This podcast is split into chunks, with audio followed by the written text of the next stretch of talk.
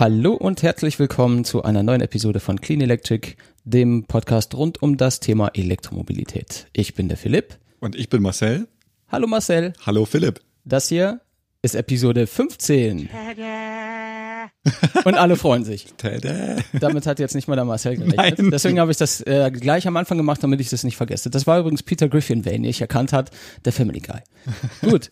Ja, ähm, schön, dass wir wieder da sind. Das hat jetzt schon wieder ein bisschen gedauert seit der letzten Folge. Irgendwelche Leute sind immer unterwegs. Oh, unterwegs. Da sind wir doch, sind wir doch gleich beim ersten Thema. Das ist so lustig heute, weil es Vormittag ist. Ihr wisst, wenn wir vormittags aufnehmen, ist die Folge anders. Ja, äh, wir sehen ja an allen Ecken und Kanten Veränderungen und Hinweise darauf, dass die Elektromobilität in den Alltag aller Menschen irgendwie jetzt so langsam eindringt. Und das sehen wir vor allem daran, dass, jetzt kommt's, der Marcel große Reisen macht mit der Zoe. Ja, so habe ich davor da gesessen. Also eigentlich war es Nein, du hast da gesessen und hast Blut und Wasser geschwitzt. ja. Mache ich's oder mache ich's nicht? Ja, erzähl so. mal. Ja, also ähm, ich hatte vor, zu meinem äh, Bruder zu fahren nach Heidelberg. Das sind von äh, München bis nach Heidelberg so knapp Autobahn 366 Kilometer. Und da habe ich gedacht, Mensch, warum fahren wir das eigentlich mit unserem Skoda? Das Ding ist so alt und klapprig. Ich habe da eigentlich gar nicht mehr so das Vertrauen in das Auto. Warum sollten wir das nicht mit der Zoe machen? So, und nachdem ja meine Frau alleine mit dabei ist, ähm, brauchten wir eigentlich auf keinen weiteren dann Rücksicht nehmen, die dann sonst hätten jammern können. So, und dann habe ich gedacht, ja gut, wir fahren es einfach mit der Zoe, um es halt einfach mal zu testen. So, und ganz schnell ähm, fängt man dann halt an, Routen zu planen. Going Electric gibt's ja so einen schönen Routenplaner mit allem drum und dran.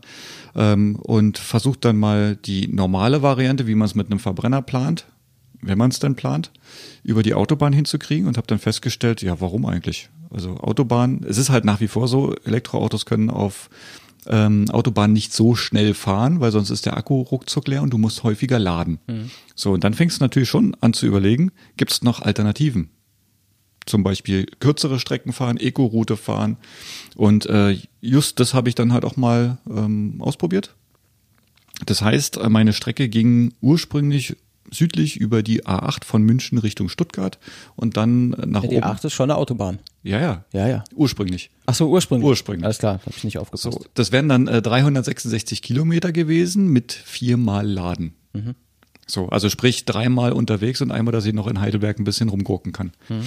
So, ähm, Vorteil bei der ganzen Thematik ist, ähm, an der kompletten A8 bis nach Stuttgart, bis nach Heidelberg eigentlich komplett durch, findest du Schnelllader. In einem Abstand von zwischen 60 und 80 Kilometer. Überhaupt kein Problem. Nur ähnlich wie an der A9. Ja, Gut, je weiter man nordöstlich kommt auf der A9, desto weniger Wird's. werden die Säulen, desto länger werden die Abstände, da wird es irgendwann hässlich. Genau, so und ähm, ich habe dann gedacht, ja gut, jetzt testest du einfach mal die Eco-Route.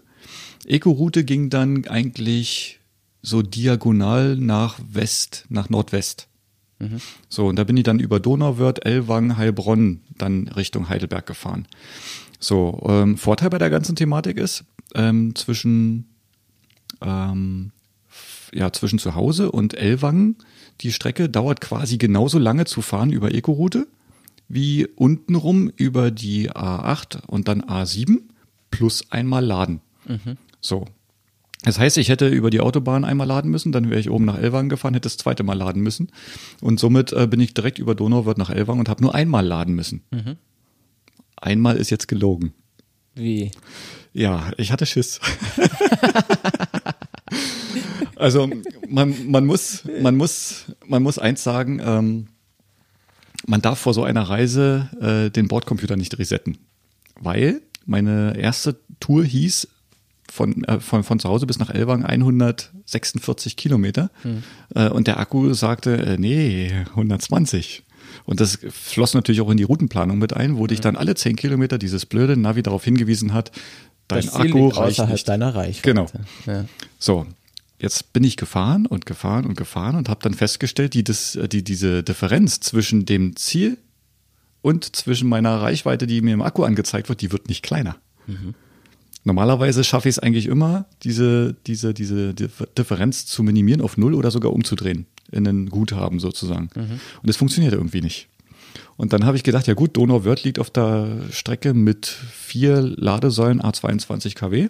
Und dann haben wir uns effektiv für fünf Minuten dorthin gehängt, haben dann 20 Kilometer nachgeladen und dann reichte es, ja, zu meinem Erstaunen dann sogar so weit, dass ich hätte in Elwang noch fast 40 Kilometer Rest gehabt. Mhm. Also ich hätte es nicht gebraucht, aber ich hatte trotzdem Schiss und bin angehalten. Ja, gut, aber ich meine, das Ding signalisiert ja ja auch, dass du ein bisschen aufpassen solltest. Ja. Deswegen hasse ich das Ding so, weil das Teil, das- Teil weiß gar nicht, wie weit es reicht. Mhm. Und das, ich finde, das finde, ich finde, das Teil in der Zoe ist einfach krass pessimistisch. Ja. Es könnte ruhig ein bisschen näher dran sein. Du fährst das Auto nicht erst seit gestern. Mhm. Hast du Showroom Reset gemacht oder Nee, was? normal. Ich mache Ja, immer genau. den normalen Reset. Du machst immer den normalen Reset. Das heißt, der weiß ja äh, aus Erfahrung, wie viel Kilometer du normalerweise so schaffst. Mhm. Wieso sagt er dir dann, du kannst nur 120, obwohl er weiß, du fährst normalerweise mindestens 145?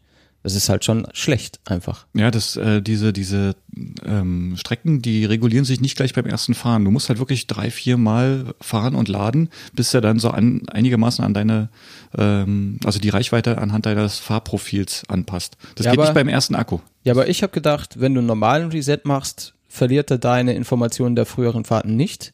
Wenn du Showroom machst, verliert er sie. Nee, das macht er doch. Macht die, er sind- das? Die sind weg, ja. Das ist halt dumm. ja. Denn So, manchmal will ich ja auch gerne so einen Tageskilometerzähler mal benutzen.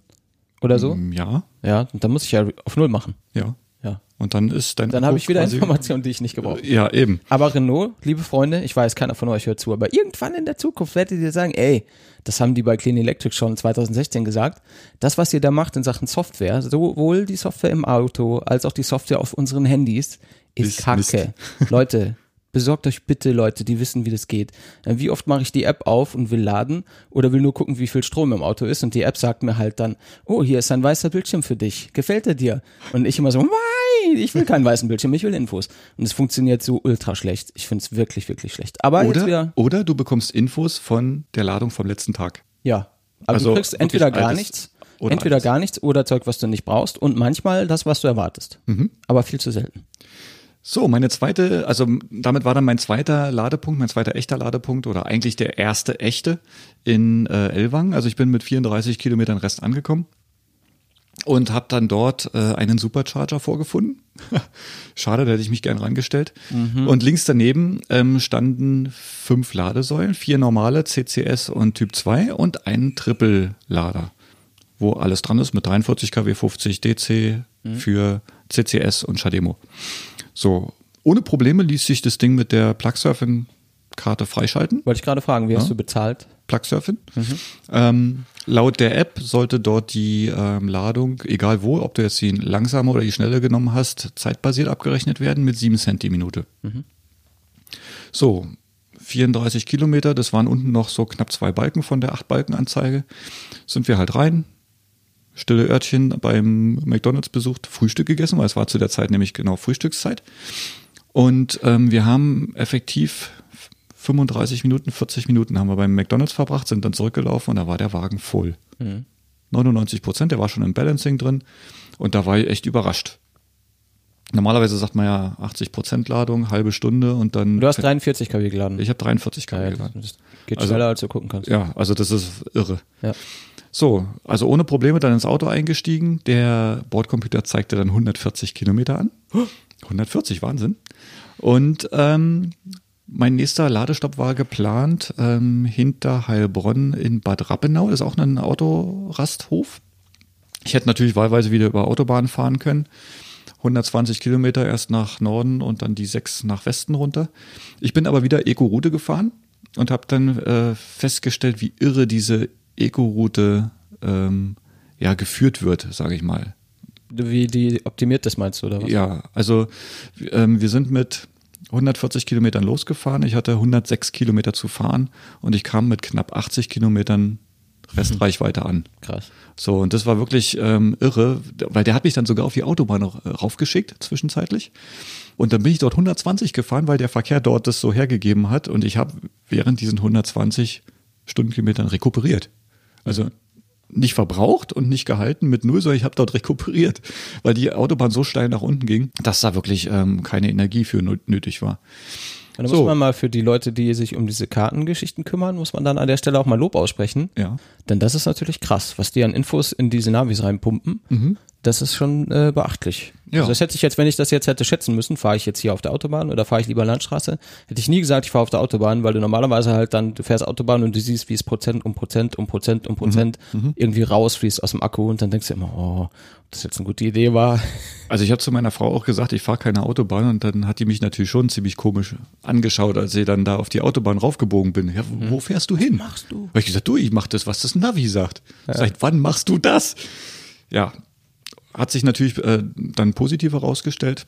In äh, Bad Rappenau dann eigentlich das gleiche Thema, auch wieder ein Supercharger, habe dann dort ein paar Teslas angeschaut und ähm, wir sind dort, ja, 80 Kilometer Rest heißt ungefähr halb voller Akku angekommen. Ging eigentlich wieder nur auf die Toilette. Wir haben es gerade noch so geschafft, einen Kaffee zu trinken und als wir draußen waren, war das Auto schon wieder voll. Standzeit effektiv keine 20 Minuten. So, und von dort aus waren es dann bloß noch 45 Kilometer zu meinem äh, Bruder nach Heidelberg und dann sind wir dorthin. Auch wieder mit knapp 90 Kilometern Rest angekommen. Ähm, den Tag dann noch rumgefahren, haben dann seinen Geburtstag gefeiert, habe ihn dann überall hin mitgenommen zur Bowlingbahn, zum Essen mit allem drum und dran, so dass ich dann halt mit 50 Kilometern Rest ähm, den Wagen dann hab stehen lassen.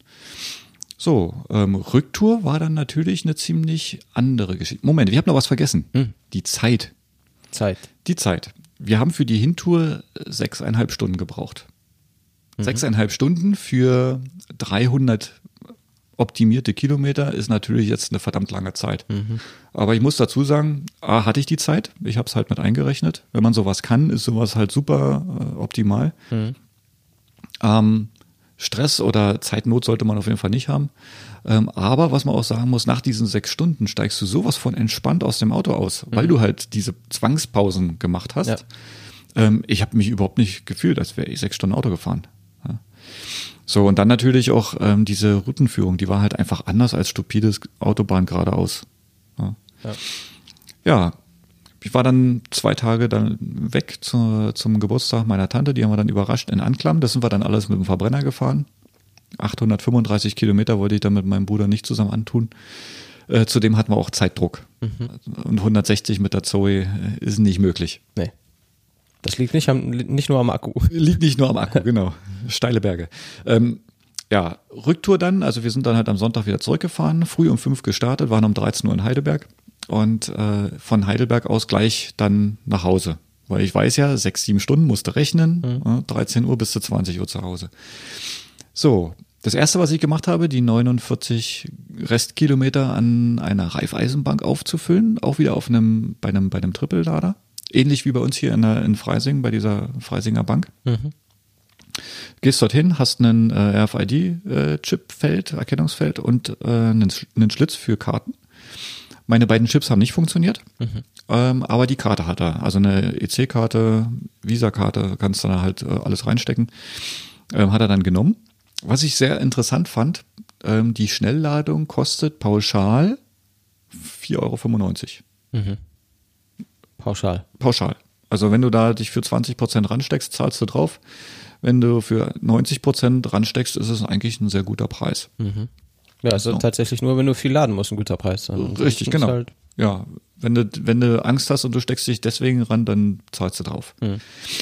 So, ähm, was ich lustig fand, ähm, es gab keine äh, Authentifizierung an diesem Gerät. Du hast wirklich nur die Karte reingesteckt und der fing das Laden an.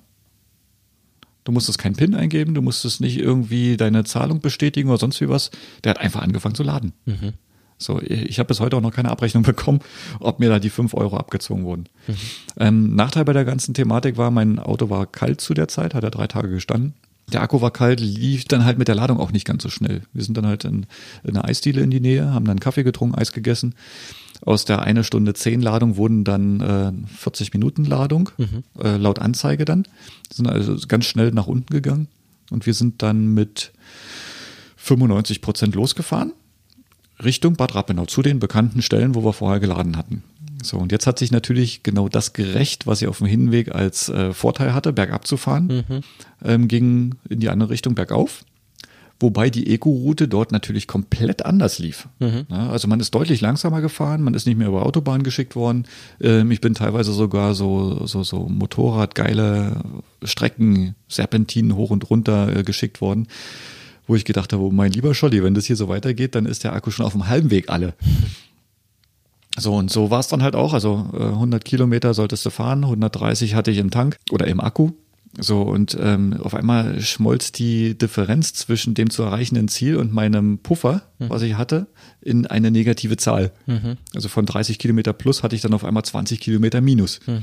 Und dann kriegt man halt auch schon wieder so ein bisschen das Schwitzen. So, zum Glück ist der Berg dann da auch irgendwann zu Ende und du fährst wieder runter. Und, und dann, dann sieht wieder anders aus. Und dann habe ich es Tatsache mit blinkendem Akku und 12 Kilometern Rest in uh. Bad Rathenau dann geschafft, dort an den Lader ranzukommen. Eine ja. Abenteuerreise. Habe ich vorher auch noch nicht erlebt so. Also klar, 17 Prozent, ähm, wenn dann das Ding auf Orange umspringt, dann weißt du ja, ich habe zwei Kilometer bis nach Hause. Aber da musst du dann halt schon noch eine Weile fahren. Hm. Ja, äh, dann dort wieder das gleiche Prozedere, Kaffee trinken, ähm, Toilette besuchen und dann war der Wagen danach dann wieder voll. Und äh, wir sind die 100 Kilometer dann weitergefahren Richtung äh, Elwang. So, und Elwang war dann auch ziemlich heftig, da hat das Wetter dann überhaupt nicht mitgespielt, es fing an zu regnen, es fing zwischendurch sehr stark an zu stürmen und wir haben sogar zwei, drei Hagelschauer dann mitgehabt. Mhm. Und du merkst auch bei solchem Wetter, wie krass die, äh, der Energieverbrauch nach oben geht. Mhm. Ja, also das Fahren auf Schnee sowieso oder auf äh, äh, Graupel und dann halt die nasse Strecke hat, haben natürlich dann auch wieder dafür gesorgt, dass ich zwangsläufig eigentlich tanken musste. Mhm. Äh, ich hatte sicherlich noch äh, genug Rest im Akku, um, ich sag mal, jetzt keine Angst zu haben, dort anzukommen. Aber es hat halt nicht gereicht, um in einem Sch Schritt nach Hause zu fahren. Ja, Elwang rangehängt, war er wieder voll. Donauwörth musste sie dann allerdings diesmal 20 Minuten nachladen und kam dann gegen 21 Uhr zu Hause an. Eine Stunde länger, als wir gedacht haben zu brauchen. Mhm. Äh, aber gleiche Prozedere. Ich bin ausgestiegen und hätte eigentlich noch weiterfahren können. Mhm. Ja, das war meine Tour. Und ich muss ehrlich sagen, ich bin total begeistert, wie das mit den äh, Ladern unterwegs funktioniert hat. Vom Preis her muss man ganz klar sagen, Hinzus für acht Euro und ein bisschen, zurück zu für ja nochmal vier, fünf Euro. Also da kann man, ich zähle jetzt mal die fünf Euro, die mir noch nicht abgebucht worden sind, mal noch nicht mit dazu. Ähm, wenn sie kommen, dann kommt es halt fünf Euro drauf, okay. Na, vielleicht, Aber vielleicht war das ja auch nur ähm, in dem Fall noch nicht komplett im Betrieb oder sowas und du hast die Karte nur gebraucht, um es freizuschalten. Ja, möglich. Dann hätten sie es mit den Chips aber auch machen können. Ja, ich weiß gar nicht, als du das gesagt hast mit den Chips, habe ich gedacht, es wäre blöd, dass es das nicht funktioniert. Dann habe ich gedacht, es ist vielleicht für EC oder Kreditkarten, die zum Auflegen sind. Oder so, das kann auch sein, ja. Also gar nicht für Alpha-D-Chips vom Plugsurfing, New Motion oder sonst mhm. was, sondern für äh, EC-Karten. Mhm, kann aber sein, weiß man nicht. Also ich weiß es nicht. Möglich. Mhm. Also ich habe für mich äh, festgestellt, dass halt ähm, die auch solche Strecken, wovor ich vorher ehrlich gesagt wirklich Angst hatte, ähm, überhaupt keine Angst zu haben braucht, weil es gibt mittlerweile genügend ähm, Schnelllader, 43 kW Lader und wenn nicht, es gibt auch dann genügend 22 kW Lader, wo die Zoe auch anständig schnell lädt. Mhm. Ja, und dann kann man halt mal so eine Tour auch mal schnell einen Zwischenstopp machen, fünf Minuten, zehn Minuten, da ein bisschen rumlaufen. Überhaupt kein Thema. Ja, entspannt ja eigentlich nur. Hast ja, ja jetzt äh, mehrfach erwähnt, dass es eigentlich das entspanntere Reisen ist. Ne? Ja. Das Einzige, was man halt nicht haben darf, ist Zeitdruck. Mhm. Das habe ich gemerkt, als ich im Sommer nach Nürnberg gefahren bin. Da hatte ich äh, zwar einen Puffer eingeplant, aber der war ein bisschen knapper, als ich dachte. Und ich bin halt auch nicht Eco gefahren, sondern tatsächlich Autobahn und musste dann zwischenladen und dann ist irgendwie die zweite Hälfte energiemäßig ungünstiger gewesen als die erste Hälfte, so dass ich dann gedacht habe, okay, du kommst bis nach Nürnberg, aber wie kommst du wieder zu einer Säule? Und dann unterwegs zu stecken, wo jetzt da noch eine Säule ist und so, das ist halt richtig nervig. Das ist, das ist anstrengend. Macht dann nicht so Spaß. Aber wo wir gerade beim weiten Fahren mit Autos sind, mit Elektroautos sind, äh, könnten wir vielleicht die Themen auf unserer Liste kurz tauschen und erstmal auf Weiterfahren mit Elektroautos eingehen, oder? Mhm. Würde sich ja quasi aufdrängen. Denn jetzt war ja Pariser Autosalon und da haben ja alle ihre E-Auto-Offensive irgendwie gestartet und mhm. vorgestellt und viele nur mit großen Worten, andere hingegen, zum Beispiel Renault, mit äh, Taten. Ja. Und äh, wir als Zoe-Freunde haben uns natürlich sehr gefreut, dass kam, was wir erwartet haben, nämlich dicker, ein großer Akku, Akku, Ein dicker, fetter Akku, genau. Genau, in der Renault Zoe ZE40. Ja, Renault hat dann natürlich auch eine, ich sag mal genau auch einen Mix gefunden, um das, um die Zoe an sich attraktiv zu halten, ne, weil die ja. 400 Kilometer Nefts, die ja jetzt da geboten sind, überschreiten die von BMW um 100 Kilometer.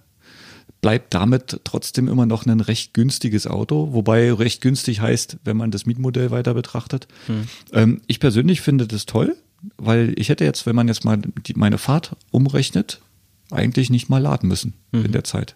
Ich hätte nicht laden müssen, hätte Auto, also gut, ich wäre vielleicht dann sogar Autobahn gefahren und hätte laden müssen. Aber prinzipiell würde es dann solch eine Reise, wie ich sie eben beschrieben habe, natürlich deutlich vereinfachen. Ich bin ziemlich fasziniert. Ich meine, man muss sich das mal auf der Zunge zergehen lassen. Da ist dieses Auto, das hat ein gewisses Volumen für Akku. Mhm. Und in genau demselben Volumen steckt jetzt doppelt so viel Energie. Ja. Das ist doch krass. Das ist krass. Das ist bei, richtig bei krass. was sind das, 15 Kilo oder 20 Kilo mehr, mehr Gewicht? Ja. Ne, also die haben natürlich sicherlich die, diese Zellen ähm, jetzt ein bisschen größer machen können, ein bisschen optimaler packen können. Damit äh, wird natürlich dann auch der Bauraum innen besser genutzt. Was hinzukommt, die neue Batterie hat eine aktive Heizung. Hat die äh, Zoe vorher nicht gehabt. Die hat vorher eine, eine Lüftung, eine, eine Luftkühlung gehabt. Und jetzt kann man dann halt auch davon ausgehen, dass im Winter, wenn es kalt ist und der Akku halt eine, ähm, ja, in Temperaturregionen kommt, wo er nicht so viel Leistung abgibt oder wo die Rekuperation nicht so anständig läuft, dass durch diese Heizung ähm, diese Sachen optimiert werden. Und dass man dann halt dort auch ähnliche Reichweiten erreichen kann wie im Sommer. Also zumindest nicht so deutlich abgeschwächt wie jetzt.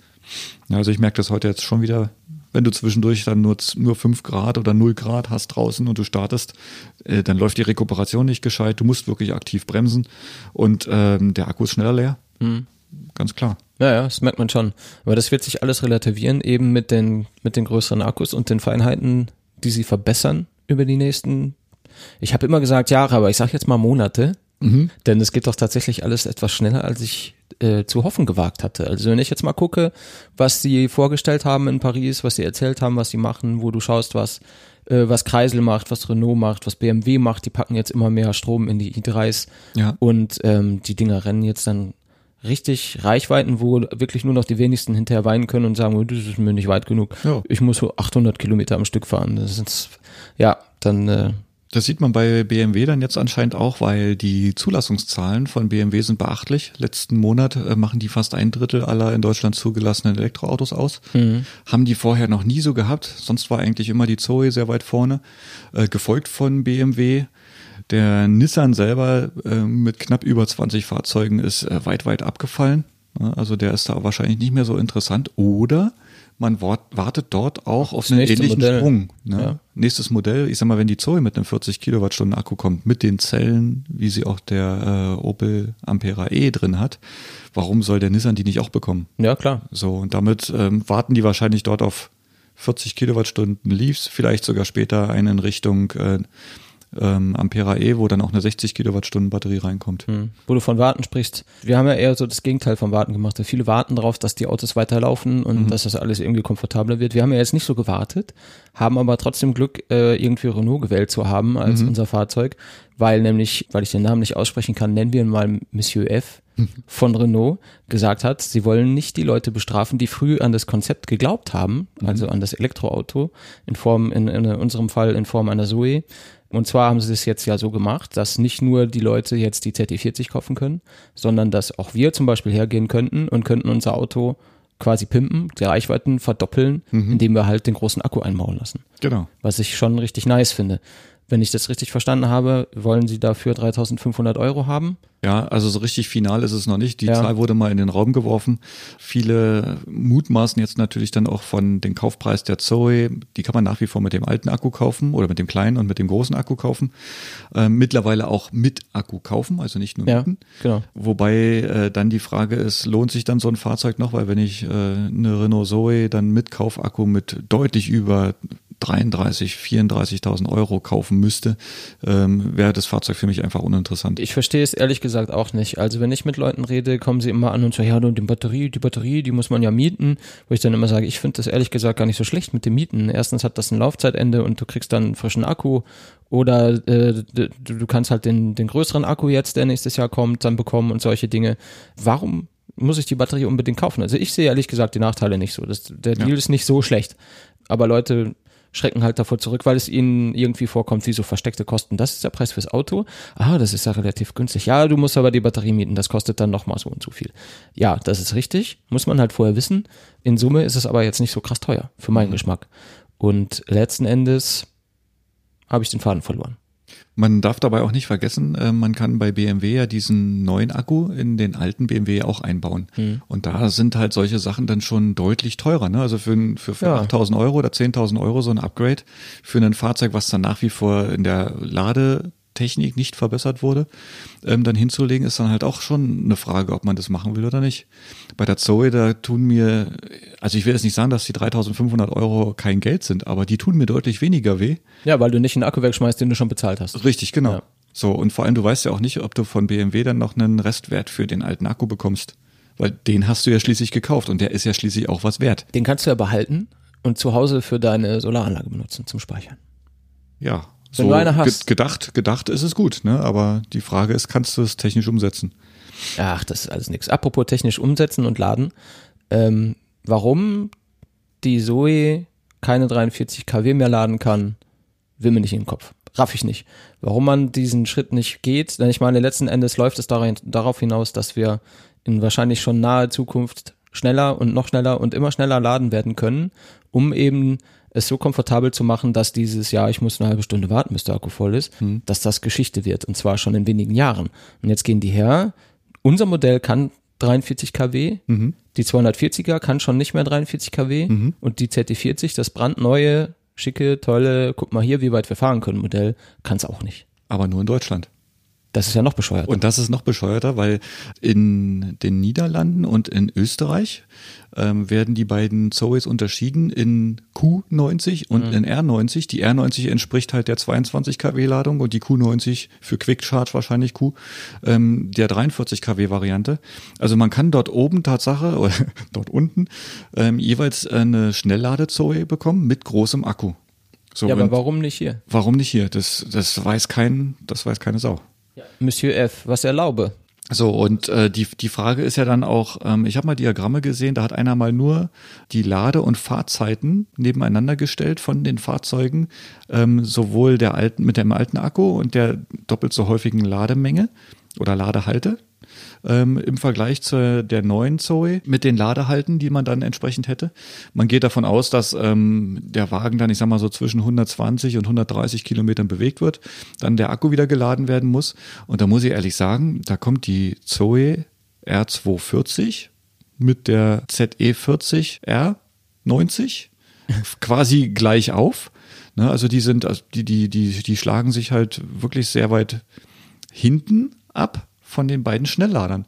So, wenn ich dann sehe, dass die Q90 und unsere Q210er mit äh, dem eigentlich gleich schnell, gleich weit kommen, nur dass der eine muss halt ähm, öfters laden, kann dann aber dafür wieder schneller auf die Straße. Der andere muss halt länger laden, damit er einen 40 Kilowattstunden Akku voll kriegt. Da, da sind Minuten dazwischen. Ja, und wenn ich dann halt sehe, 1000 Kilometer zurückzulegen legen in 14 Stunden mit unseren Schnellladern oder 1000 Kilometer zurücklegen in 18 Stunden mit den Langsamladern, äh, dann ist es natürlich kein Vorteil, sich für den großen Akku dort zu entscheiden. Zumal ähm, ja auch angeboten wird, ich kauf dir deine alte Zoe ab und du kriegst von mir eine neue mit dem großen Akku. Also dieses Angebot haben sie ja auch in den Raum gestellt. Äh, Zahlen wurden noch nicht genannt, aber es soll wohl sehr attraktiv sein, um seine alte Zoe loszuwerden. Ich an der Stelle wäre schön blöd, wenn ich meinen Schnelllader abgebe und dafür einen Langsamlader mit großem Akku hernehme. Gerade jetzt, wo ich auf der Fahrt zu meinem Bruder mitbekommen habe, wie geil 43 kW sind. Ja, das ist einfach nicht zukunftsträchtig, was sie da machen, für meinen Geschmack. Ich weiß nicht, warum das so ist und warum es in Nachbarländern anders ist. Das macht für mich voll keinen Sinn.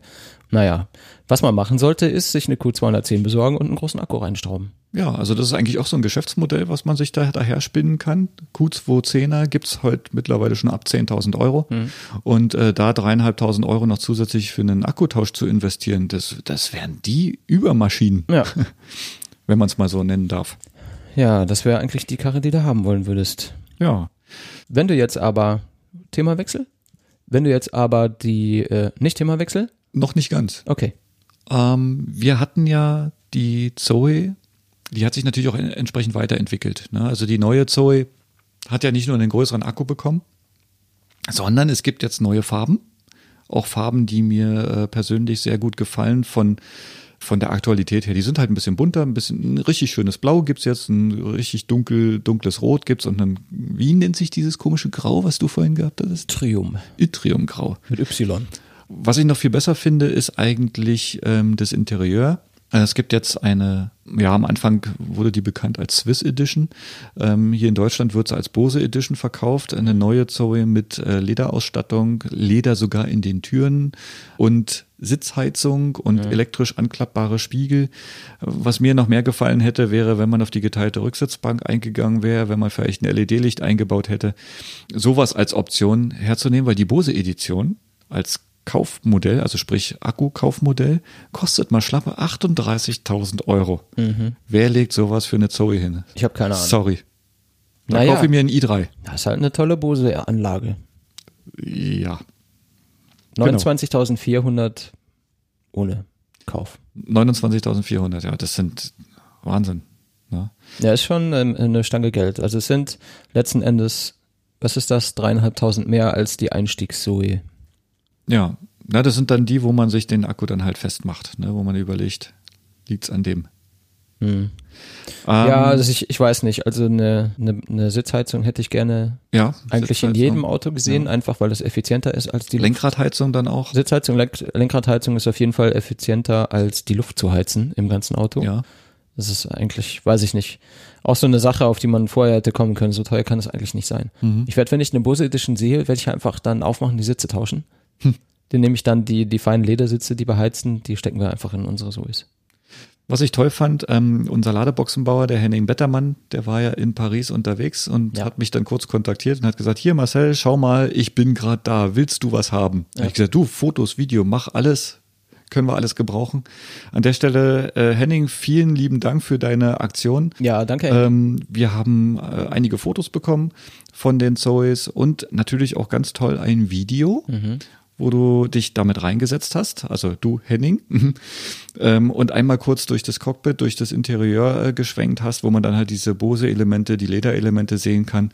Was ich viel interessanter fand, war natürlich diese Akku-Reichweitenanzeige von 294 Kilometern. Klar, die 30 Kilometer, die mir da jetzt fehlen würden an der Stelle, haben sie bestimmt gebraucht, um in die Halle reinzufahren. genau, fährt ja nicht jeder so effizient wie du. Ja, also vielen Dank. Ähm, das Video ähm, ist bei uns in einem Facebook. Genau. Ähm, Haben wir auf der Facebook-Seite. genau. Linken wir natürlich in den Show Notes. Für, für die Hörer natürlich komfortabel direkt auf den Post, damit man das nicht erst suchen muss. Mhm. Schön. Noch was zur Zoe? Nö. Dann können wir ja übergehen zu dem Thema, was wir jetzt eigentlich übersprungen haben, weil es sich so schön angeboten hat. Wenn du nämlich kein E-Auto kaufen möchtest, aus irgendwelchen Gründen, ich weiß nicht, was mit euch los ist, aber kann ja sein, dass ihr kein E-Auto kaufen möchtet. Nein, kann nicht sein, dann würdet ihr nicht zuhören. Ja, ich, ja, wir kommen hier nicht mehr raus. Jedenfalls kann man dann ja sich ein Ember One mieten für 33 Euro Lein in der Woche. Das Da ist habe ein ich gesagt, Preis. habe ich gesagt, Schulterzucken, hm, weiß nicht. Du hast gesagt, geile Idee. Geile Idee. Erzähl mal.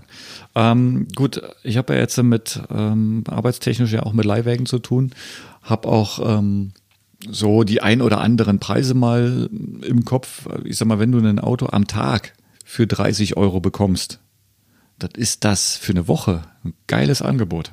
Das, da kann man, kann man gar nicht drüber reden.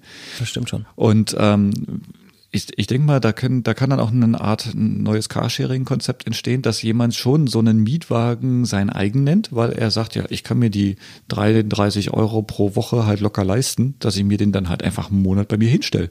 Ob der dann jetzt von jemand anders benutzt wird, das kann ja dann äh, so, ja, für mich wie soll ich sagen, einstellen, indem er halt in meiner Garage steht, als dass ich ihn draußen wieder ähm, zur Verfügung stelle. Ich sag mal, hätte ich jetzt eine Garage und ich würde mir einen Leihwagen nehmen, dann steht der ja auch in meiner Garage. Ich zahle ihn ja schließlich. So, und wenn es dann noch ein Elektroauto ist, dann zeigt man ja auch hier, dass dieses Konzept, Elektroauto zu fahren und Elektroauto günstig zu fahren, aufgehen kann. Ne? Äh, wichtig ist ja, dass dieses Fahrzeug ja auch eine relativ, ähm, ja, mir fehlt jetzt das Wort, also äh, eine, eine breite Masse an Leuten ansprechen kann, weil es ist klein, es reicht für die Stadt, es reicht für die Standardfahrten, die man so rundherum hat. Und die, die sich halt eine Zoe zum Beispiel nicht leisten können oder nicht leisten wollen, die können es mit so einem Fahrzeug äh, ganz sicherlich auch über mehrere Wochen oder über mehrere Monate locker testen, um dann festzustellen, wie geil E-Mobilität ist. Mhm. 400 Kilometer soll das Teil auch noch fahren können. Sagen Das, sie. das, ist, das ist anständig. Also ist wenn ein, ist 300 ein anständiges übrig bleiben, Ziel. Ja. Wenn, Wenn 300 300 echte übrig bleiben, ist das eigentlich schon ein ziemlich geiles Angebot. Ja. Ja, muss man sich mal angucken. Link gibt's natürlich auch unter der Episode. Ember One. Ember One. Was haben wir denn noch Schönes im Internet? Als nächstes auf der Liste steht ein Gruß an den Jakob, der ja letztens hier war. Der ist nämlich auf der Ehuda, wo wir zusammen waren, mit einem geilen Shirt aufgetaucht mit so einer mit so einer stilisierten Zoe-Front. Mhm. Das war das mit der Zoe, Ja, das er war anhatte, das auch- ne? war eine So Zoe, ein dunkelgraues. Ähm, sehr, äh, also jetzt gar nicht so auffällig, aber dadurch, dass es halt so unique ist, doch irgendwie wieder doch auffällig. Und äh, haben wir alle geil gefunden und offensichtlich haben viele Leute das geil gefunden und zwar so sehr, dass er hergegangen ist und hat sich einen kleinen ähm, Spreadshirt-Shop aufgemacht. Den findet man unter www.elektromerch.de, also elektromerch.de. Da natürlich auch unten unter der Sendung der entsprechende Link für euch. Und da gibt es jetzt mittlerweile eine ganze Reihe an Autofronten zu sehen. Ich gehe da mal schnell hin, damit ich keine Eigentlich vergesse. alle, kann man sagen. Also von Ja. Twizy über die Zoe, ähm, selbst die Model S, Model X und sogar Model 3 Varianten von Tesla. Ja, und, und hier, ähm, Concept One, Rimac, Ja, gibt's auch. Sieht auch richtig geil aus, weil er so schön breit ist. Ich mag ja flach breit, mochte ich schon immer. Und hier die, die Special Philip von Clean Electric Cars Edition, der Porsche Mission E. Habe ich mich sehr gefreut. Den finde ich natürlich auch Porno. Meiner kleinsten Tochter gefällt der Twizy sehr gut. sie hat gesagt, das sind da schöne T-Shirts. Der, der ist am coolsten. Das war der Twizy, den findet sie super. Dann gibt's einen Leaf, Model S, Model X, Model 3, die Zoe natürlich, Ampera E, Soul EV und den i3. Was es nicht gibt oder mal gab und jetzt nicht mehr gibt, ist der VW E-Golf, weil VW natürlich nicht mag, dass Leute gut finden, was sie machen und damit irgendwie für sie letzten Endes Werbung machen. Deswegen haben sie gesagt, nee, das sieht aus wie ein VW, das kannst du nicht machen. Da hat sich wohl Spreadshirt, äh, Spreadshirt gemeldet und hat gesagt, ähm, also das müssen wir leider runternehmen, das darfst du nicht. tja. Ja, Schade, aber wer keine E-Autos verkaufen will, der reagiert halt so. Ja, da braucht dann halt auch keine Werbung dafür machen lassen, die ihnen nichts kostet. Ja, weiß ich nicht. Das sind immer so Sachen, die ich nicht verstehe. Wenn ich jetzt sage, ich bin ein Autobauer und meine Autos sind jetzt die neuen Volkswagen, dann würde ich sagen, gut, VW, äh, da kannst du jetzt sagen, das finden wir scheiße. Aber jetzt, wenn jemand die Silhouette von einem E-Golf auf ein T-Shirt druckt und dann zu sagen, nee, das geht nicht, da sieht man, dass es ein VW ist, das ist halt, ja. Was will man da noch sagen? Ja. Also, alle hingehen, elektromerch.de, anklicken, fleißig bestellen. Dann seid ihr zwar nicht mehr so unique, aber seht trotzdem geil aus. Und ich habe jetzt sogar die Wahl. Ich habe nämlich bestellt. Zoe natürlich als ähm, ja gerade in Nutzung und für die Zukunft des Model 3 muss natürlich sein. Natürlich. Passt auch zu deinem Bestellungsaufkleber auf deiner Zoe. So, dann kommen wir zum nächsten Punkt. Da geht es auch ums Laden, wenn ich mich, äh, wenn ich das richtig sehe. Und zwar gibt es ein neues Unternehmen. Ich glaube, es ist US-basiert, das die, äh, das Laden von vielen Fahrzeugen in schon bestehenden, zum Beispiel Haus, Tiefgaragen etc. verbessern, vereinfachen, optimieren möchte. Man stellt sich jetzt mal vor, man hat eine Tiefgarage in dem Mietshaus, in dem man wohnt und jetzt haben auf einmal Leute E-Autos ist ja per se, zumindest hier in Deutschland, ist das ja alles nicht so einfach, wenn jetzt dir das Haus nicht gehört, da Strom hinzukriegen, mit dem du das Auto laden kannst. Sagen wir mal, das wurde geschafft. Und jetzt gibt's da sechs Leute, die haben ein E-Auto, die wollen das alle laden. Man hat einen Vermieter, der in die Zukunft schauen kann, so wie wir, und der weiß, es ist eine gute Idee, das zu machen. Und dann baut er halt jetzt da sechs Ladeboxen hin. Für so sechs Wallboxen. So, was passiert jetzt? Jetzt habe ich sechs Autos, die kommen alle abends nach Hause von der Arbeit und die wollen jetzt alle ihre Autos laden. Das heißt, effektiv laden die alle nicht mehr so richtig schnell. Ja. Ja. Und jetzt ist es ja so, manche von den Autos laden jetzt brutal schnell, weil die in der, im Range von, ich habe einen knapp leeren Akku bis 80 Prozent sind, weil sie jetzt schnell laden können, wollen die auch reinpumpen, was geht. Dann sind da Autos, die waren vielleicht gar nicht beim Arbeiten, sondern da ist nur einer schnell einkaufen gefahren und aus Gewohnheit steckt das wieder hin. Der ist aber jetzt über 80 Prozent und lädt nicht mehr so schnell. Und dann steht da einer schon länger, der ist noch angesteckt und ist aber schon beim Balancing. So, was die jetzt machen, ich habe gar nicht äh, im Kopf, wie der Laden jetzt heißt, müssen wir dann nachreichen. Jedenfalls, was die jetzt machen, die haben eine Intelligenz sozusagen für diese Wallboxen entwickelt, die erkennen, wie viel Strom will denn das Auto, was ich jetzt hier lade, gerade haben. Die, die viel Strom brauchen, weil sie gerade schnell laden, kriegen mehr Strom. Der, der jetzt gerade beim Zellenbalancing ist, kriegt halt nicht so viel Strom. Und das, was der nicht braucht, kriegt die andere Box. Mhm. Eigentlich eine klasse Sache, vor allem auch das Energiemanagement des Hauses dann ähm, zu entlasten oder zu, zu bereichern, sage ich mal. Weil ähm, häufig, häufig kommt ja auch die Frage der äh, Anti-EV oder Unwissenden, ja, wo kommt denn der ganze Strom her? Was, ja. was machst denn du eigentlich, wenn du 20 Autos gleichzeitig laden willst? Da gibt's doch gar nicht die Infrastruktur für. Ähm, nein, falsch. Man kann mit solchen intelligenten Systemen natürlich ähm, den Strom anständig verteilen. Sicherlich ähm, kann ich jetzt nicht fünf Teslas ähm, mit der Schnellladung dann abspeisen, aber ich kann halt Klar. das entsprechend so timen und so ja, verteilen, dass diese Fahrzeuge trotzdem voll werden, ohne dass ich das ähm, Stromnetzwerk überlaste. Ja, und das sind, das sind Sachen, äh, die sollte man sich dann halt auch anschauen. Ähm, wie läuft denn das an einer normalen Tankstelle? Wenn eine Ladesäule, äh, wenn eine Ladesäule, wenn eine Zapfsäule belegt ist, dann tankt nur der, der dran steht. Mhm. So, und die anderen müssen warten, bis der fertig ist und dann rücken die nach. So, und im Endeffekt äh, ist das andere Thema ja eigentlich sogar optimaler, weil die halt immer genau das bekommen, ähm, was A das Auto kann und B, was der Füllstand des Akkus anzeigt und C, was die Leitung hergibt. Ne? Also warum nicht? Mhm. Finde ich super. Finde ich auch. Mal sehen, wann das tatsächlich kommt. Also das Ding, diese Firma ist ein Startup in San Francisco und heißt Evercharge. Und ähm, ja, wollen wir mal hoffen, dass sie da rausholen können, was sie versprechen. Und dass das dann auch irgendwann hier zu uns auf den alten, ins alte Europa rüberschwappt mhm. in absehbarer Zeit. Aber die Idee ist gut, finde ich. Ja. Wo wir gerade beim Laden sind. Die Firmen Mannekes, Power Cloud, Rheinenergie haben jetzt die Charge Cloud GmbH gegründet, um den Betrieb rund um Abrechnung von Ladeinfrastruktur zu optimieren. Heißt, sie wollen letzten Endes eine cloudbasierte Softwarelösung schaffen oder sind schon dabei oder haben schon, weiß ich gar nicht genau, um eben die Ladeinfrastruktur und die Abrechnung von Ladevorgängen zu optimieren. Das ist nämlich ein weiterer Schritt in Richtung Vereinheitlichung dessen, was wir jetzt gerade haben, nämlich ein total zerfetztes System oder eigentlich sehr viele zerfetzte Systeme, mhm. mit denen wir jetzt zu kämpfen haben, wo du mit verschiedenen Karten an verschiedenen Säulen möglichst immer von eigenen Energiebetrieben oder sowas eine Extrakarte oder Verträge oder sonst irgendwie was bezahlen mhm. musst, wenn du das überhaupt kannst. Also ich habe da diese Probleme ja schon mehrmals gehabt und auch immer wieder angeprangert, will jetzt auch gar nicht immer dieselben Geschichten erzählen. Einerseits finde ich das gut, dass äh, äh, jemand hergeht und versucht, das zu vereinheitlichen. Andererseits gehen ja einige her und versuchen, das zu vereinheitlichen. Und äh, was wir dann haben, ist auf einer größeren Ebene weiter diese verschiedenen Cluster. Eben, also ich kann jetzt hier auch glatt nochmal den Bogen zur Renault Zoe äh, äh, spannen.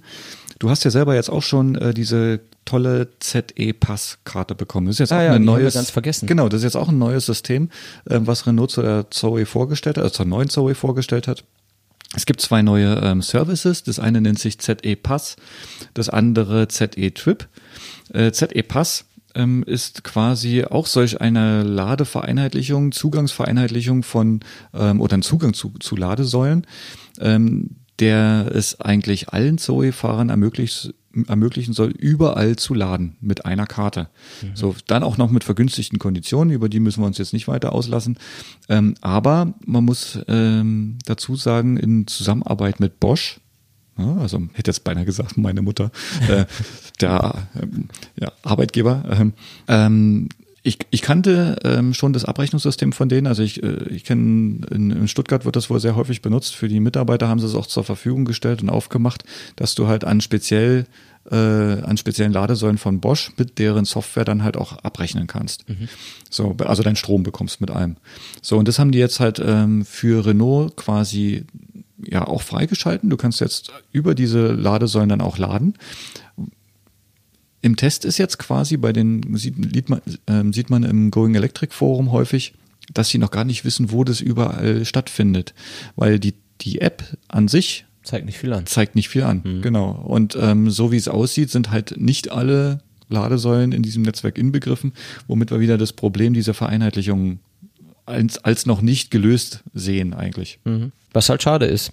Ideen gibt es viele, da sind auch durchaus gute dabei, aber solange irgendwie es nur darum geht, ein, ein, ein, so eine Art Dachgesellschaft, sage ich mal, oder ein Netzwerk zu schaffen aus verschiedenen Anbietern und äh, alle versuchen in ihr Netzwerk irgendwelche reinzubekommen, ist es jetzt natürlich für den, für den Kunden nur Ja. bedingt brauchbar. Also es bleibt im Endeffekt dabei, äh, wir würden Zoe, der Zoe wegen wahrscheinlich dieses ZE Pass benutzen. Ähm, kommen wir damit nicht weiter, würden wir weiterhin ähm, The New Motion benutzen und Plug Surfing benutzen. Ja, und damit hat man immer noch drei Systeme, die trotzdem eigentlich zu einem zusammenzuschließen wären. Ja.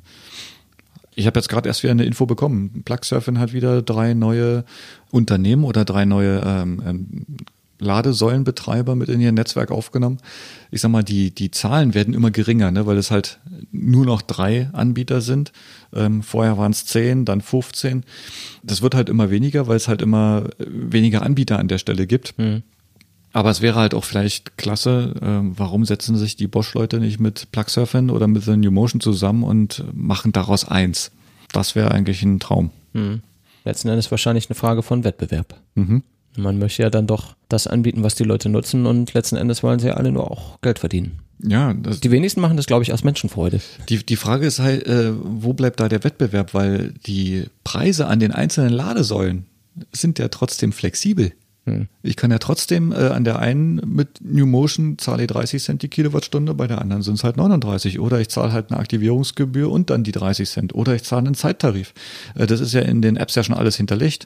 Und damit ähm, ähm, Stimmt, eigentlich ist egal, wer das Dach hat. richtig, genau. Na, lasst uns das doch machen. Ruft uns an. So.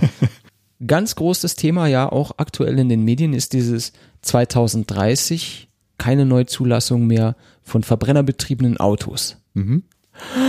Wahnsinn! Die E-Mobil-Freunde atmen auf und freuen sich, tanzen im Kreis, machen Lagerfeuer, spielen Gitarre und singen dazu. und die, die das noch nicht verstanden haben, die sind alle so, ach Das gibt's Scheiße, das kann nicht funktionieren, woher soll der ganze Strom kommen? Und ja. Genau. Und da- stell dir vor, die Autos, die sind bis dahin nicht produziert. Ja. Ja. Wie soll das gut gehen? Da müssen wir vielleicht gleich den Disclaimer vorwegschicken.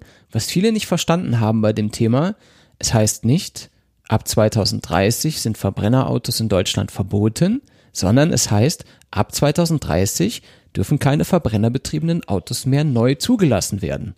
Das geht also eindeutig um niegelnagelneue Fahrzeuge, Ja. äh, die dann auf die Straße kommen sollen. Genau. Es geht nicht um den Gebrauchtwagenmarkt, es geht nicht um den äh, einzelnen Krautler hier unten, äh, der seine verbraucht, äh, verbraucht, Gebrauchtwagen ähm, verkaufen will, äh, dass er das nicht mehr darf, sondern natürlich äh, wird es weiterhin einen Gebrauchtwagenmarkt geben, der mit Verbrennerfahrzeugen funktioniert. Ja, und die Autos, die noch fahren, die im Betrieb sind, die die Leute haben, die dürfen die natürlich auch weiterfahren. Es ist nicht so, dass irgendwie jetzt 1.1.2030 die Polizei rumgeht und jeder, der mit dem E-Auto fährt, der kriegt halt die Reifen aufgeschlitzt. So ist ja nicht. Du kannst es ja weiter benutzen. Aber dein nächstes Auto, dein nächstes neues Auto muss ein E-Auto sein. Ja. Das ist der Deal. Das haben, glaube ich, viele nicht verstanden. Deswegen nochmal so ausführlich hier kurz dargelegt. Also ich glaube, unter unseren Hörern gab es jetzt nicht viele, die das nicht verstanden haben. Aber wenn ich mir anschaue, was so auf Social-Media-Kanälen, vor allem Facebook, ich hasse ja Facebook, tut mir leid, aber vor allem Facebook, was da an Kommentaren losgetreten wird zu diesem Thema, wo ich mir wirklich an den Kopf packen muss, virtuell und physikalisch, äh, was Leute da von sich geben zu diesem Thema, das, das also das ist wirklich unglaublich, was da ein, an, an Informationsnachholbedarf offen ist. Wie weit die Leute weg sind, zu verstehen, was eigentlich damit gemeint ist. Und dass das auch gar nicht so utopisch ist, wie sich das anhört. Eben, also äh, man darf ja wieder auch mit den äh, Automobilexperten dann immer wieder mal ähm, in O-Ton reden. Ne, Also wenn man jetzt den Dudenhöfer zum Beispiel ähm, äh, zitiert, ähm, die Fahrzeuge äh, werden ja hoch, also die Fahrzeugproduktion wird ja hochgefahren. Ähm, VW selbst ähm, hat ja vor, 2020, 2025 ähm, eine Million Autos selbst zu produzieren. So, ähm, wenn die das selber ausspucken als Output, ja, wo sollen die Fahrzeuge hin? Klar werden die dann irgendwann verkauft oder gekauft von uns Kunden. Äh, Und ebenso wie VW wird es halt auch andere Hersteller geben, die an der Stelle ähm, ihr Output nach oben drücken werden. Und ähm, klar gibt es dann irgendwann nur noch diese Fahrzeuge.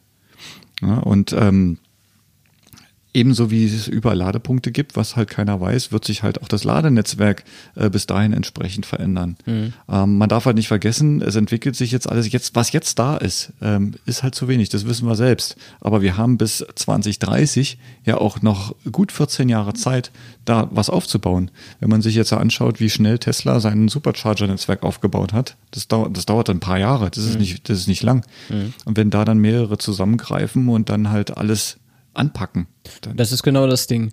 Ich finde auch, dass es ein absolut nicht utopisches Ziel ist, 2030 zu sagen, wenn die Kräfte, die da sind und der Wille, der da ist und die Möglichkeiten, die jetzt schon gegeben sind, gebündelt werden und man die Dinge dann einfach macht. Ja. dann muss das halt anfangen und alle müssen sich einig sein, alle Beteiligten zumindest, dass sie das auch jetzt machen wollen. Und dann ist das auch überhaupt kein Ding. Da wird man wahrscheinlich acht Jahre früher fertig sein damit. Ja, und das fängt dann halt zum Beispiel auch so mit äh, Dingen an, dass zum Beispiel bei jedem Neubau oder jedem Hausbau ähm, schon damit die Ausstattung angepasst werden muss oder soll, dass halt eine Wallbox vorhanden ist. Mhm. Ne, damit fängt es ja schon an. Dann äh, ist quasi dieses Streitthema weg, wo kriege ich meinen Strom her, wo soll ich eigentlich mein Auto laden, wenn halt äh, schon in die Planung von neuen Gebäuden sowas implementiert wird.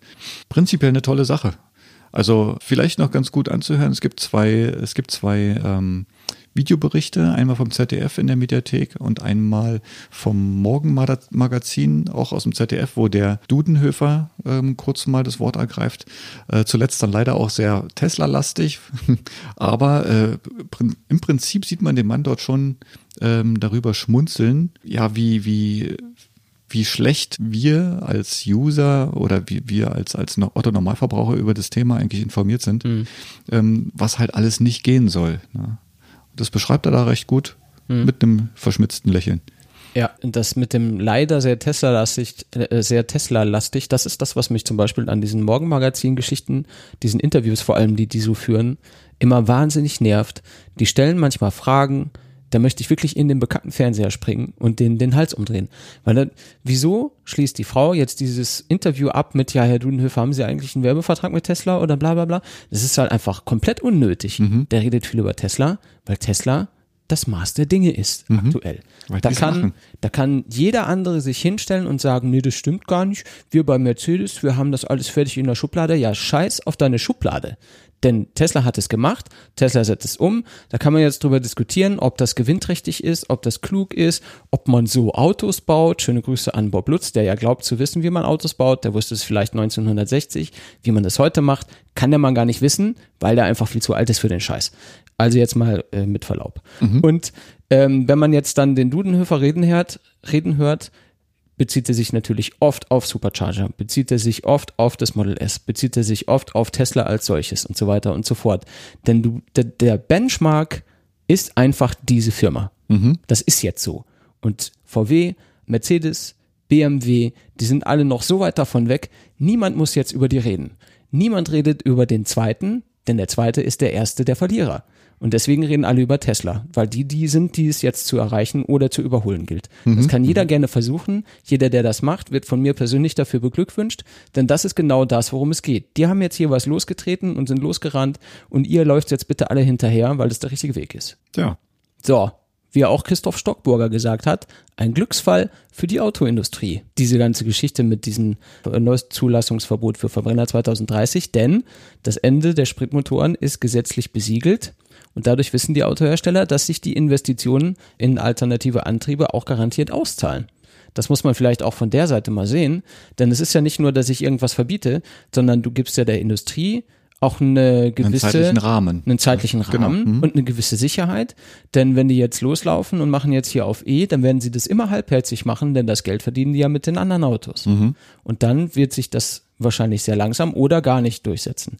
Und wenn jetzt ein einzelner Autohersteller und auch gerne einer von den großen mit vielen hunderttausend Beschäftigten es nicht schafft, den Anschluss zu kriegen, dann kippen die irgendwann um.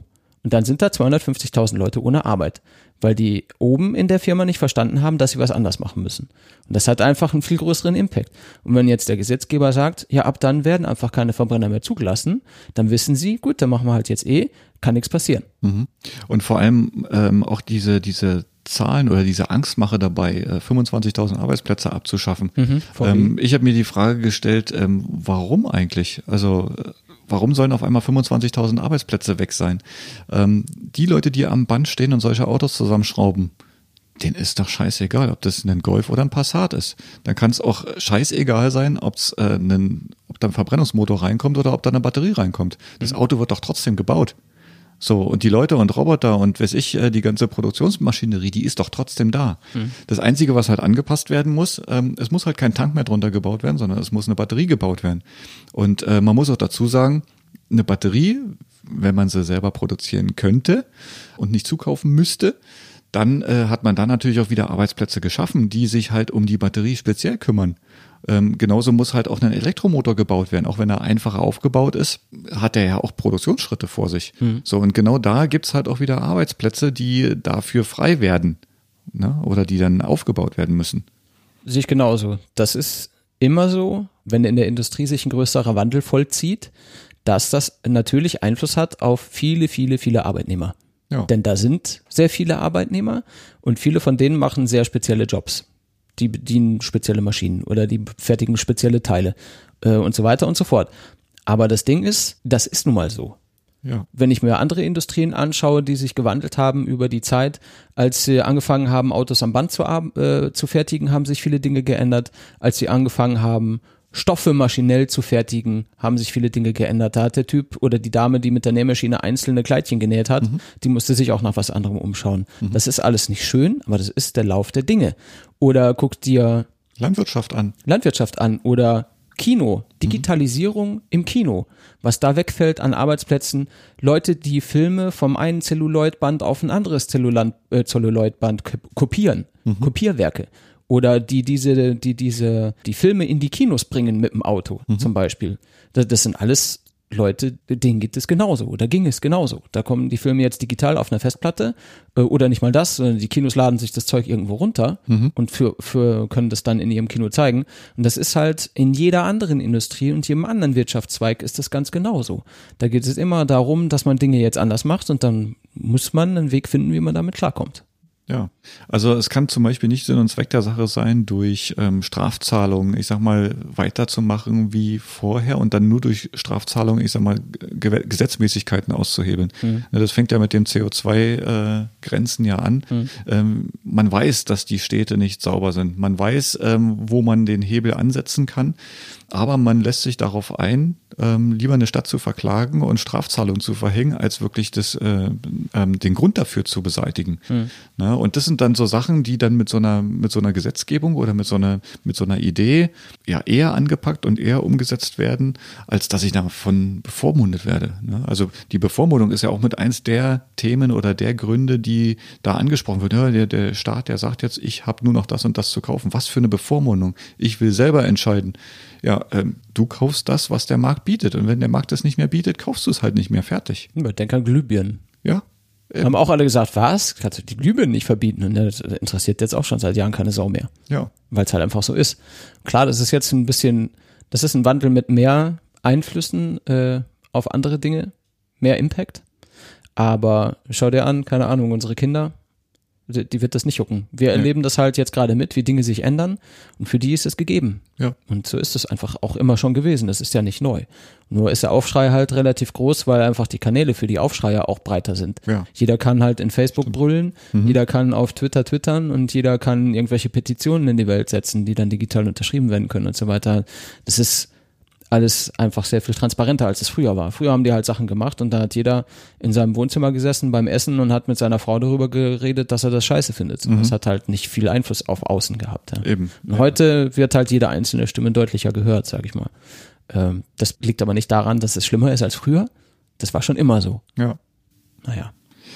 Auf der anderen Seite, wir können begrüßen, dass es so passieren wird. Ja. Klar, die, die ähm, Hersteller haben dann jetzt einen Zeitplan, wo sie ein bisschen was machen können. Es gibt halt welche, die sind halt deutlich schneller. Bei Renault sehen wir es. Die ersten Zoes sind ab Januar äh, lieferbar. Die, Die Batterie-Upgrade, die neuen, die neuen mit den großen Akkus. Die großen Akkus für uns als Nutzer sind dann quasi ab dem Frühjahr auch bestellbar. Damit kommen wir halt auch sehr schnell in diese Bereiche, wo diese Fahrzeuge einfach interessant sind. Opel Ampera wird ab nächstes, also der Ampera E, hm. wird ab nächstes äh, Halbjahr ja, ich würde Mai. sagen so Mai, Juni, ja, zweites Halbjahr, wird er dann wahrscheinlich bei uns auf den Straßen zu sehen sein. Und dann sind die ersten interessanten Fahrzeuge da. Und wir haben noch keine 2030. Ja.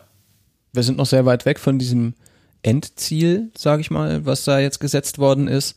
Und wenn man ein bisschen reinschaut, was an allen und allen Ecken und Enden derzeit passiert, geplant wird oder tatsächlich auch schon umgesetzt ist oder gerade in der Mache ist, ich persönlich mache mir da wenig Sorgen viel muss einfach passieren über Informationen.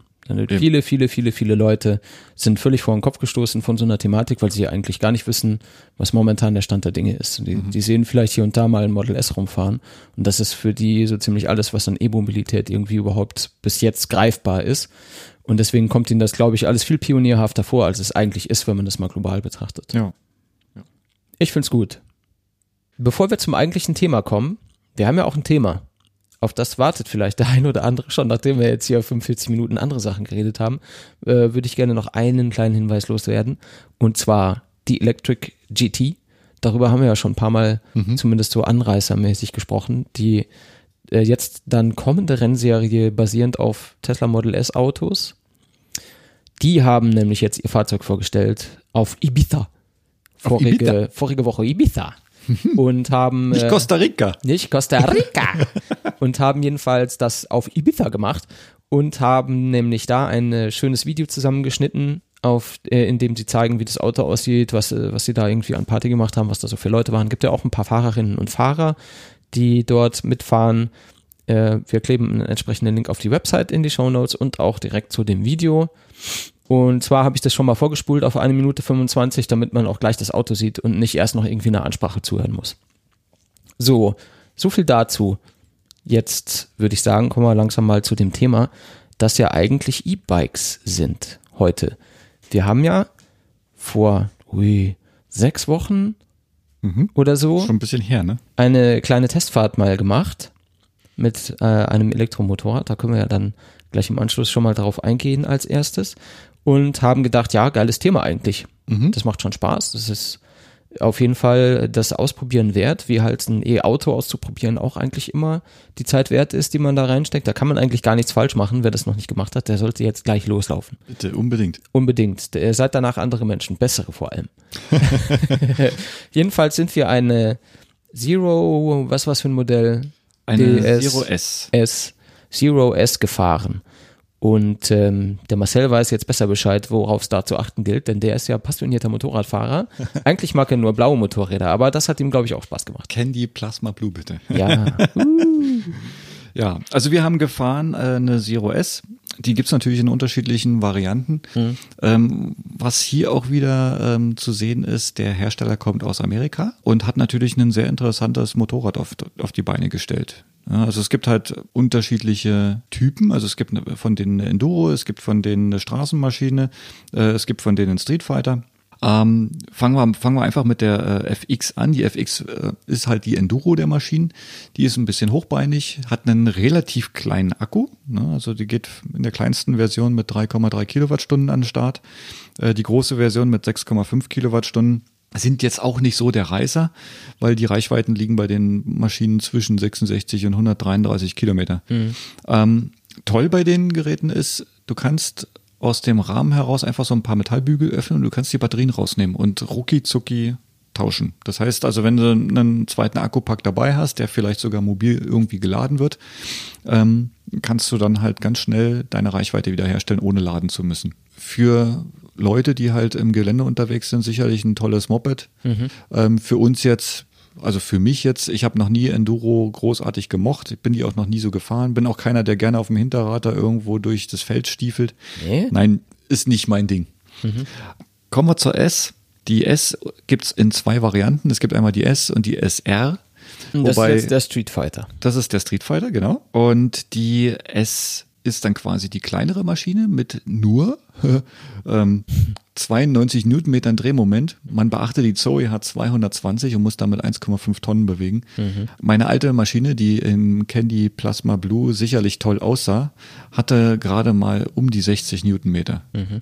So, wenn man jetzt die PS-Zahlen dabei betrachtet, ne, meine Cover hatte 78 PS, reden wir hier von 58 PS, ist natürlich ein komplett anderes Thema. Ne? Und da merkt man halt auch, dass Elektromotoren einfach eine ganz andere Leistungsentfaltung haben, wie ein Verbrenner, der erstmal Drehzahl braucht. So, die 92 Newtonmeter reichen aus, um die Maschine in knapp fünf Sekunden auf 100 zu beschleunigen. Ähm, da wäre sicherlich noch mehr drin. Ähm, ich habe festgestellt, dass die Maschine untenrum relativ schwach geht. Ja, das stimmt. Schwach heißt, ähm, sie ist elektronisch eingeregelt, um ja, Davonfahrmanöver zu vermeiden. Also ich habe die Maschine übernommen und der Verkäufer ähm, sagte doch glatt, dreh nicht zu schnell am Hahn, weil sonst stehst du hier und die Maschine ist weg. Okay. So. Und das sind dann so Sachen, wo ich dann, klar, ich kenne die Leistungsentfaltung von Elektromotorrädern und da habe ich jetzt, äh, von, von Motorrädern allgemein. Und da habe ich jetzt bei der natürlich erst recht damit gerechnet, die jagt auf dem Hinterrad weg. Hm. War aber leider nicht so. Mhm. Also ich habe noch nie so schnell einen Eco-Modus abgeschalten wie bei der Maschine. Mhm. Aber man muss sagen, ähm, ab 30 Stundenkilometer geht das Ding mal richtig ab. Ja, also cool. das, das ist schon. schon Wenn man krass. erstmal unterwegs ist und dann so die motorradtypischen Zwischenspurts mal schnell an einem Auto vorbei oder sowas, das geht halt richtig gut. Ich ja. bin ja da mitgefahren, mhm. einmal nach München und zurück. Äh, ja, zurück sind wir mit der Zoe gefahren, aber einmal nach München jedenfalls. Mhm. Und ich fahre ja normalerweise nicht Motorrad. Ich darf ja selber auch nicht fahren und bin auch seit, weiß ich nicht, 236 Jahren nicht mehr mitgefahren. Und ich fand es halt schon sehr erfrischend. Das hat schon Spaß gemacht. Auch, dass dieser, dieser Krach nicht so da ist. Also viele Motorradfahrer stehen da ja drauf. Mhm. Wir sind vielleicht auch zu alt für den Scheiß, keine Ahnung. Äh, jedenfalls dieses, diese Lärmentwicklung beschränkt sich halt eigentlich komplett auf Wind. Ja. Und das fand ich schon sehr angenehm. Auch dann im Verkehr zu stehen ohne damit diesen, Krach, diesen krassen Lärm zu verursachen. Mhm. An der Ampel oder im Langsamfahren durch die Stadt oder sowas. Das ist schon, ja. Ganz geräuschlos ist die Maschine natürlich nicht. Nee, kann er nicht. Ähm, bis 30 Stundenkilometer hört man doch schon das Getriebe oder diese, diese, diese Motoruntersetzung ähm, schon recht deutlich. Ähm, ich tippe mal auch darauf, dass das eigentlich eine gewollte Thematik, eine gewollte Akustik ist, um mhm. zu zeigen, da kommt jetzt irgendwas. Mhm. Weil ansonsten wäre das Moped genauso wie ein E-Auto ohne Soundgenerator wirklich nicht zu hören. Ja, und das ist, das ist schon ziemlich krass. Diese Maschine gibt's halt auch in unterschiedlichen Batteriekonfigurationen. Auch als 11 kW-Modell. Ja, 11 kW-Modell heißt ja ähm, Leistung. Leistung heißt, ähm, du kannst dein, du kannst ja nicht von Hause aus jede Maschine fahren. Als Fahranfänger darfst du nur kleinere Maschinen fahren mit weniger Leistungsabgabe, damit du dich halt nicht gleich tot fährst. Ähm, dadurch, dass diese Elektromotoren eine Dauerleistung haben, die geringer sind, fallen sie eigentlich nicht unter die schweren Motorräder, mhm. obwohl sie in dieser kurzzeitigen Leistungsabgabe deutlich anderen gleichmotorisierten Motorrädern eigentlich über, überlegen sind. Mhm. So, hier bei der Variante, bei der 11 kW Variante, haben sie natürlich einen Moped auf die Beine gestellt, was du auch mit diesem ehemaligen 1B-Führerschein fahren kannst. Heute 1A, also sprich die Maschinen äh, bis 125 Kubik ähm, und damit natürlich auch sehr viel Spaß machen können. Was mich jetzt eigentlich noch interessiert, sind die unterschiedlichen Batteriegrößen. Mhm. Ähm, das hat was auch mit der Preisgestaltung der äh, Fahrzeuge zu tun. Die kleinste Batterie liegt bei 9,8 Kilowattstunden. Dann gibt's halt noch eine größere Batterie mit 13 Kilowattstunden. Ähm, und dann äh, noch eine Zusatzausstattung, Power Tank nennt sich das. Da kann man die Batteriegröße auf 16,5 Kilowattstunden an einem Motorrad halt ähm, erweitern. 16 Kilowattstunden muss man sich mal auf der Zunge zergehen lassen. Das ist fast so viel, wie in dem alten i3 zur Verfügung stand. Mhm. So, und ähm, das sorgt natürlich für Reichweiten von, ich sag mal, 150 bis zu 317 Kilometern. 317 sicherlich nicht zu erreichen, aber mit der Maschine, die wir gefahren haben, das war eine 12 Kilowattstunden Version, sind in der Stadt locker 200 bis 220 Kilometer drin. Mhm. Ähm, wenn man über Landstraße fährt, ähm, sind es dann eher 150 bis 180. Fährt man Autobahn, äh, dann ist es schon schwer, die 150 zu erreichen. Mhm. Man muss aber dazu sagen, die Maschine beschleunigt wie am Gummiband gezogen, so nach oben, da denkst du auf einmal, Mai, ist die schnell und dann stehen da auf einmal 150 Sachen und dann ist aus. Mhm. Dann fährt die halt nicht mehr schneller. So, und ähm, dadurch, dass es auch keine voll verkleidete Maschine ist, ist da energetisch natürlich auch viel Verschwendung dabei. Ja, dann die nächste Maschine wäre dann eigentlich die S, nur als DS und DSR. Das ist quasi eigentlich das, das gleiche Modell. Es hat ein paar größere Vorderräder, also ein größeres Vorderrad und hat ein bisschen mehr Federweg. Geht so in Richtung äh, Supermoto. Mhm. Ähm, hat ein bisschen grobe, äh, groberes Stollenprofil an den Reifen und soll damit natürlich dann auch ein bisschen mehr Geländegängigkeit suggerieren. Kann sie vielleicht auch im Vergleich zur S, aber wer es braucht, also ich persönlich fände dann halt das, das höhere Sitzen an der Stelle besser. Du sitzt halt nicht direkt auf dem Asphalt wie bei einer äh, Harley oder wie bei einer Shopper, äh, sondern sitzt halt schon recht hoch. Und auch der, der Winkel, der Knieschlusswinkel von den, von den äh, Fußrasten gefällt mir sehr. Also man muss die Beine nicht so extrem anziehen, um vorne zu sitzen. Mhm. Hinten zu sitzen sieht schon wieder ganz anders aus, weil ich habe Fotos gesehen, ähm, die meine Frau geschossen hat, wo der Philipp dann hinten auf der Maschine mit drauf saß. Ja. Äh, ein sehr groteskes Bild, muss ja, ich ehrlich sagen. sehr lange Beine. Aber äh, gut, man hat hinten Platz. Ob es bequem ist, ist halt die andere Sache. Ja, das ging schon. Also gegen, gegen Ankunft und also an unserem Ziel da beim Händler in München, da habe ich dann schon gedacht, ja, ich könnte mal aufstehen. Jetzt. Ja.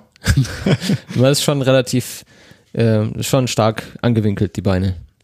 Was ich noch klasse fand, dass die Maschinen auch äh, verhältnismäßig leicht waren. Also kleinere Batterien ähm, geht das Gewicht halt bei 180 Kilo los. Mhm. Ähm, die großen, klar, die Batterien muss man halt an Gewicht mitschleppen, sind dann halt bis zu 216 Kilo schwer.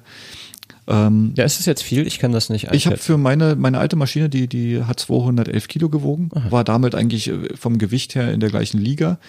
Ähm, meine vorige Maschine, das war eine Vierzylinder Luftöl gekühlt, die war deutlich schwerer, die hat schon alleine ein Leergewicht von 249, 239 Kilo gehabt. Und äh, solche Maschinen wuchtest du mal nicht eben um die Ecke, wenn es ums Schieben, wenn es ums Rangieren geht. Ja, also während der Fahrt sind sie fast alle äh, gut beherrschbar. Aber je schwerer die Maschinen sind, sind sie im langsamen Bereich halt doch schon sehr träge, mhm. nicht so wendig. Ja, und hier bei denen kann man eigentlich überhaupt gar nicht meckern. Also die sind wirklich extrem wendig, die haben auch relativ schmale Reifen, lassen sich super durch die Kurven führen. Klasse. Was mir bei der Maschine nicht gefallen hat, war teilweise die billige Verarbeitung am Lenkerbereich. Mhm. Also mir sind während der Fahrt, äh, haben sich die Spiegel verstellt. Da bist du einfach über den Gully gefahren und zack, sind die, haben die sich verstellt, sind nach unten geklappt. Echt? Ähm, Gerade der linke Spiegel, das sind so Kugelgelenke, das war nicht, nicht richtig fest. Ähm, der, der linke Griff vom, vom, vom Lenker ist mir abgegangen. Den habe ich auf einmal in der Hand gehabt. Die Maschine vibriert sich ja auch so ein bisschen über die Bodenwellen und so und auf einmal hat sich das Ding von dem Lenker runtergeschoben und da habe ich den Griff in der Hand gehabt. Die war schon auch recht hart gefedert, oder? Also ich habe jetzt nicht viel, auch, ja. nicht, nicht viel Erfahrung, aber mir kam das schon ganz schön knackig vor. Ja, also gut, die Straßenmaschinen haben ja sowieso ein bisschen weniger Federweg. Mhm. Deswegen denke ich mal, dass da auch die Härte herkommt. Wie war das, als du alleine gefahren bist? Ich meine, mit mir zusammen hast du halt plus 70 Kilo. Wie, wie ist das alleine? Ist das auch so ist hart? Ist schon sehr hart. Ja, schon? Ist schon sehr hart. Also ähm, gut, du kannst jetzt das Federwerk noch ein bisschen einstellen. Ähm, die Frage ist halt, bringt es den Effekt wie bei anderen Maschinen? Mhm. Na, da habe ich jetzt nicht dran rumgespielt. Aber sie war schon sehr hart. Ja. Und teuer. Und teuer zum Preis kommen wir gleich. Okay. Das Cockpit fand ich noch ziemlich lustig. Ähm, die Maschine wirkt, wenn man drauf sitzt, sehr kurz. Und ähm, dadurch, dass die Instrumente dann auch gleich am Lenker angespackst sind, ähm, musste ich während der Fahrt eigentlich ständig aktiv nach unten schauen, mhm. um überhaupt zu sehen, wie schnell ich fahre. Weil dadurch, dass du keine Schaltung mehr hast, keine, keine, keine Motorengeräusche, ähm, wenig Anhaltspunkte. Kannst du, kannst du nicht mehr abschätzen, wie schnell du wirklich bist. Ne, und auch äh, voll verkleidete Maschinen, die, die führen den Wind an dir vorbei. Ne, bei der ist es so, da, da wirken 80 genauso wie äh, 160, keine Ahnung. Also da, da ähm, ist der Wind halt eigentlich schon ein ziemlich großer Indikator, wenn du es kennst. Wenn du es nicht kennst und wenn du in der Stadt fährst, bist du mit der Maschine ständig zu schnell. Mhm. Ne, ich, äh, hast ja selber mitbekommen, also wenn du mal einmal an einem Auto vorbeiziehst, ruckzuck hast du 80 Sachen drauf. Ne, du hast bei 40 gestartet. Ne, und das sind dann so Sachen, wo man schon aufpassen muss. Mhm. So, und ähm, ja, im Cockpit hat man dann halt auch gesehen, wie die Rekuperation funktioniert. Da gab es dann so zwei Balken. Drehmoment und ähm, Energierichtung sozusagen, ob es jetzt Plus oder Minus war. Ähm, es gab halt einen Eco-Modus bei der Maschine zum Einstellen, es gab einen äh, Sportmodus und es gab einen Custom. Beim Custom-Modus kann man sich die Rekuperationsstärke komplett einstellen. Ähm, bei der Eco, Eco-Version ist es so, du hast weniger Leistungsabgabe vom Motor her, hast aber eine sehr starke Rekuperation.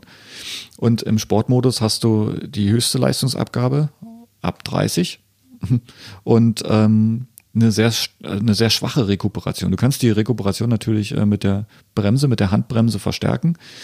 Ähm, die ist aber lange nicht so stark wie im Eco-Modus. Mhm. Ich würde mir wahrscheinlich den Custom-Modus so einstellen, maximale Reku und ähm, dann halt maximale Leistung, damit ich mit der sportlich fahren kann.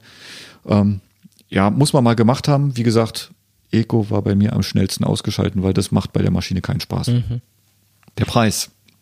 Der Preis ist bei der Maschine äh, aus meiner Sicht Horror, weil ähm, die kleinen Maschinen, die gehen bei äh, um die 10.000, 11.000 Euro los und man kann die halt auch ähm, ja, teuer ausstatten. Ja.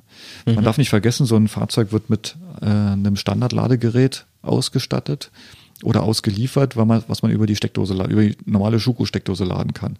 Und die Ladung ähm, geht dann halt natürlich auch nicht ganz so flott vonstatten, wie man es gerne bei den E-Autos und Schnellladern hätte. Mhm. Ähm, du kannst dir bei der Zero zusätzliche Ladegeräte kaufen. Jedes kostet um die 1000, 1300 Euro extra. Mhm. Ähm, zwei kannst du noch zusätzlich dazu kaufen. So, und die Frage ist, wie verbindest du die dann, damit du damit zum Beispiel auch einen Drehstromanschluss nutzen kannst? Das ist gar nicht so einfach. Wir haben auf der Eruda diesen, den, den Christian gesehen. Herzliche Grüße, Christian. Hallo. Ähm, du hast uns super das Moped erklärt. Ähm, und was ich halt ziemlich spooky fand, wenn jemand mit Koffern rumfährt, denke ich, der ist auf großen Reisen. Mhm. So, du hast in deinen Koffern Ladegeräte drin gehabt. So, und das ist halt äh, schon sehr strange zu sehen. Ähm, plus Kabel um den Hals. Plus Kabel, genau. ja, E-Pioniere, ne? Äh, genau. Von nichts kommt nichts. So, und das, das muss man dann natürlich ähm, beachten. A, kostet das ein Schweinegeld, ansonsten hast du keine Schn Schnellladung. Und B, willst du weiterkommen und du nimmst einen größeren Akku, kostet das auch richtig Geld. Mhm. Ja? Und ich sag mal, die Top-Version mit zusätzlichen Akku, äh, also völlig aufgebohrten Akku und äh, Ladegeräten, da bist du bei fast 20.000 Euro. Wer gibt für so ein Motorrad 20.000 Euro aus? Da lacht dich jeder BMW-Besitzer aus. Ja? So, und das ist halt eine Sache, da musst du schon sehr überzeugt von dem Thema sein und ein sehr äh, enthusi enthusiastischer Motorradfahrer sein, um das Geld dafür auszugeben. Ja, und einen entsprechend enthusiastischen Geldbeutel musst du auch haben. Ne? Ja, also das ist schon wirklich teuer.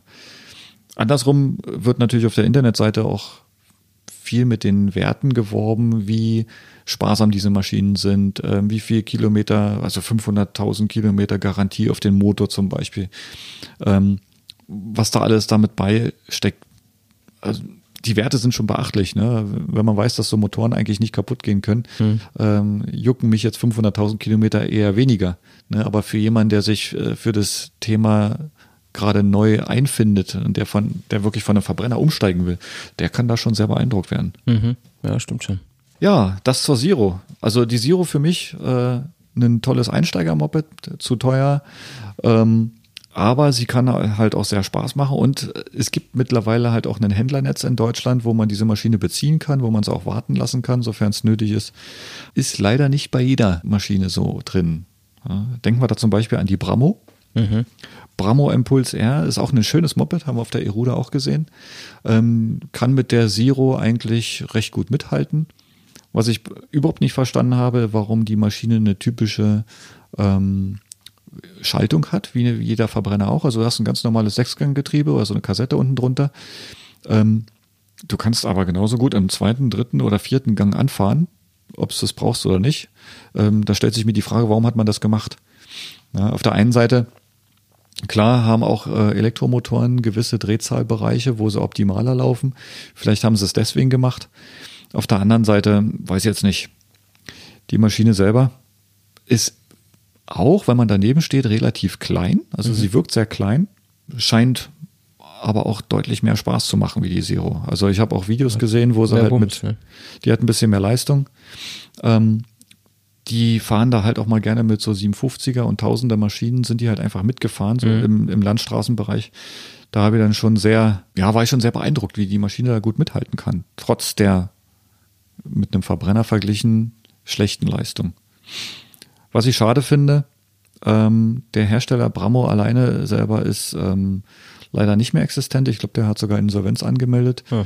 Es gibt jetzt äh, einen anderen Hersteller oder einen, einen Investor, der sich diese Marke aufgekauft hat ob und in welcher Form er jetzt diese Maschine weiterbaut und weiter vermarktet oder das Servicenetz dafür bietet. das weiß ich nicht. Das müssen wir dann halt mal schauen. Das müssen wir mal abwarten. Mhm. Also problematisch wird es natürlich an der Stelle, wenn die Maschinen wirklich doch einen Service hätten und du hast keinen Ansprechpartner. Mhm. Ja, da wird es dann schwierig. Vorzuheben bei der Maschine ist auf jeden Fall äh, die Lademöglichkeit. Ähm, soweit ich das gesehen habe, kann man Typ 1 oder sogar Typ 2 mit der Maschine laden. Also an, du kannst eigentlich an der ganz normalen Ladesäule ran und die, äh, den, den, das Ladekabel einstecken und laden. Das mhm. funktioniert mit der, mit der Zero leider nicht. Ja. ganz Fall. geräuschlos. Sorry? Ganz, ganz geräuschlos ist er auch nicht. Die erzeugt ähnlich wie die Zero auch so einen Pfeifen, so einen, so, so ein Getriebegeräusch. Ähm, das fand ich sogar noch ein Stück lauter als das von der Zero selbst. Mhm. Ähm, auch während der Fahrt, also es wird halt nicht leiser, je schneller man fährt. Da, klar wird der Wind lauter, aber äh, es ist doch schon deutlich hörbar, auch mhm. bei höheren Geschwindigkeiten. Sollte auf jeden Fall erwähnt sein. ja. Was sagst du denn zu den äh, Energiecars? Die finde ich ja, ich kenne mich ja nicht aus mit Motorrädern, aber optisch finde ich die halt richtig heiß. Ja, beide eigentlich. Also es gibt ja einmal so einen Supersport-Moped, ähm, voll verkleidet. Ähm, die gibt es draußen so, glaube ich, auch gar nicht zu kaufen. Und wenn, dann wäre sie auf jeden Fall auch sehr, sehr teuer. Mhm. die sind ohnehin nicht ganz billig. Also da gibt es ja die Ego und die EVA. Mhm. Und die fangen halt beide bei 25.000 an. Genau, und die Ego ist, glaube ich, sogar die, ähm, die auch im Renneinsatz dann, also es gibt sogar eine, eine Rennserie mit mhm. den Maschinen, mhm. äh, die in dem Renneinsatz gefahren werden. Ich habe dann auch mal so eine Reportage gesehen von, äh, von einer Motorradrennfahrerin, die diese Maschine mal ausprobiert hat. Also die beschreibt halt auch die Maschine als extrem brachial. Ähm, ich sag mal, den Tesla zum Beispiel lässt die stehen. Mhm. Also da muss Tesla sich schon sehr, sehr anstrengen. Gut, jetzt der neue P100D, weiß ich jetzt nicht, wie, mhm. wie die sich da schlägt, aber ähm, gibt halt auch mit der Ego ähm, Beschleunigungsvideos, wo man sehen kann, wie gut das Ding eigentlich wirklich geht. So, Höchstgeschwindigkeit äh, ist natürlich auch nicht so, ich sag mal, die 200 wird sie knacken, vielleicht fährt sie auch 250, aber äh, deutlich über 300 wird sie nicht fahren. Ja, und die wenigsten fahren über 300. Und wenn, dann auch nicht lange. Ja, genau. So, und die Eva? Die Eva ist eigentlich so eher das nackte Modell für die Straße. Für Wahrscheinlich heißt die deswegen Eva. Weil sie nackt ist? Ja. äh, wahrscheinlich ja. Aber auf jeden Fall, die ist nicht ganz so stark motorisiert, trotzdem aber sehr beeindruckend. Also die, die, äh, weiß ich gar nicht, was, jetzt müsste ich auch in die Daten reinschauen. Ja, ich gucke gerade. Die hat 70 kW bei einem knapp 12 Kilowattstunden großen Akku und 170 Newtonmeter Drehmoment. 170? Ja. Also äh, nochmal zum Vergleich, ne? Die Zoe hat 220. Ja, die also, ist, äh, ich sehe jetzt hier kein Gewicht leider, das würde mich noch interessieren.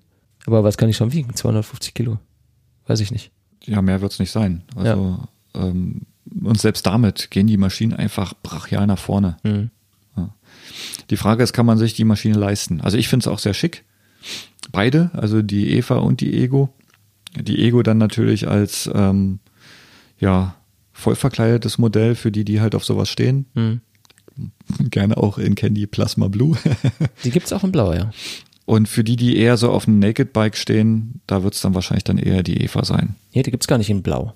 Die Ego, Sieht nur so aus, ne? Die Ego gibt's in weiß und schwarz und die Eva gibt's in dunkelblau und Electric Green. Electric Green? Das sieht, ja, ist so Kawasaki-Grün irgendwie, für meinen Geschmack. Hm. Ja, und dann habe ich jetzt gerade noch gesehen, gibt's die Ego 45. Die Frage ist, was ist an der anders? Das Unkonventioneller hm. Luxus steht auf der Website. Also eine, eine extra Version zum 45-jährigen Jubiläum der CRP Group, also des Herstellers. Mhm. Ist dein Tablet aus? Du guckst so verzweifelt. Es regt sich nichts bei mir. Ah, regt sich nichts. Mhm. Das ist aber schlecht. Mhm. Denn äh, wo wir ja bei Drehmomenten und so weiter waren, die Kiste hat 100 Kilowatt Leistung und 195 Newtonmeter Drehmoment. Mhm, also zwischen 0 und 4700 Umdrehungen. Das ist schon viel. Das ist schon wirklich viel da geht schon richtig was. Und ähm, 240 Stundenkilometer Maximum Speed und zwar dort abgeregelt, also da könnte man wahrscheinlich. Die könnte wahrscheinlich noch schneller. Die könnte noch schneller, wenn man sie ließe. Ich weiß nicht, ob man da was machen kann. Wenn man entsprechend Geld drauf wirft, dann kann man ja oft dieses, ich darf nicht schneller fahren, kann man ja dann auflösen lassen. ähm, müsste mal jemand berichten, falls sie jemand schon mal irgendwo gesehen hat. Also sieht auf jeden Fall heiß aus, das Ding. vielen hübschen Details so in der Optik und brachialer Leistung. Das ist äh, sicherlich nicht umsonst ein Sondermodell. Ja. Interessant bei den äh, Motorrädern ist natürlich auch die Ladedauer. Also hier wird angegeben 300, äh, 300, 300 3,5 Stunden, also dreieinhalb Stunden von 0 bis 100 Prozent im Mode 1 Lademodus.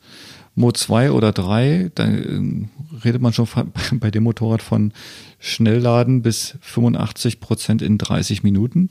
30 Minuten für 11 Kilowattstunden ist jetzt nicht so schnell, wenn mhm. man es mit dem Auto vergleicht. Aber äh, für Motorräder natürlich schon ich sag mal, wenn man jetzt so, so, eine Kaffeefahrt hernimmt, wo man dann mal draußen irgendwo sich trifft ne, und man ist dann nach 100 Kilometer, nach 150 Kilometern schon leer. Äh, eine halbe Stunde hält man sich dort auf, dann sollte mhm. die Maschine schon wieder voll sein. Mhm. Ja, ist immer alles relativ. Es mhm. muss gar nicht immer so schnell, schnell sein. Oft kann man das tatsächlich mit so 15, 20, 25 Minuten kommt man eigentlich immer ganz gut rum. Da muss man gar nicht viel machen. Dann ja. ist die Zeit halt vorbei wie nichts. Ja, also auf jeden Fall ein sehr interessantes Modell wenn man sich das dann leisten kann. Mhm. Wieso Preise oft? sind schon krass. Ja, 25.000 aufwärts. Und für die Ego 45 äh, steht hier gar kein Preis, oder? Hast du was gesehen? Nein, ich habe nichts gesehen. Ja, das spricht natürlich Bände. Was gibt's denn noch so auf dem Markt, so bei Mopeds? Von KTM gibt's die Freeride E. Das ist dann mehr so, so, so ein Offroad-Teil, klein und leicht, oder? Ja, so ein Spaßmobil auch. Ich denke mal, dass man die auch ab und zu dann im Renneinsatz sehen wird, vielleicht speziell auch so eine E-Variante. Ähm, ich habe mich jetzt mit der Maschine selber, weil es halt auch eine Enduro ist, nicht so direkt beschäftigt. Ähm, ich weiß nur, dass die sehr, sehr schnell leer sein soll. Mhm. Ja, also wenn man die anständig hernimmt, ist ein bisschen mehr als eine halbe Stunde Fahrzeit, dann müsste man vielleicht einen Akku tauschen ähm, oder nachladen. Das mag aber in einem äh, Offroad-Bereich gar nicht so schlimm sein, weil die, ja. die Fahrten sind damals gar nicht so lang. Das denke ich auch. Die Fahrten sind nicht so lang, aber die Ansprüche sind natürlich hoch. Ja. Ne? Diese Hügelei oder durch den Wald oder äh, wenn du tatsächlich da irgendwie Show mitfährst, mhm. da ist das jetzt nicht so wichtig, dass die drei Stunden fahren kann. Nee.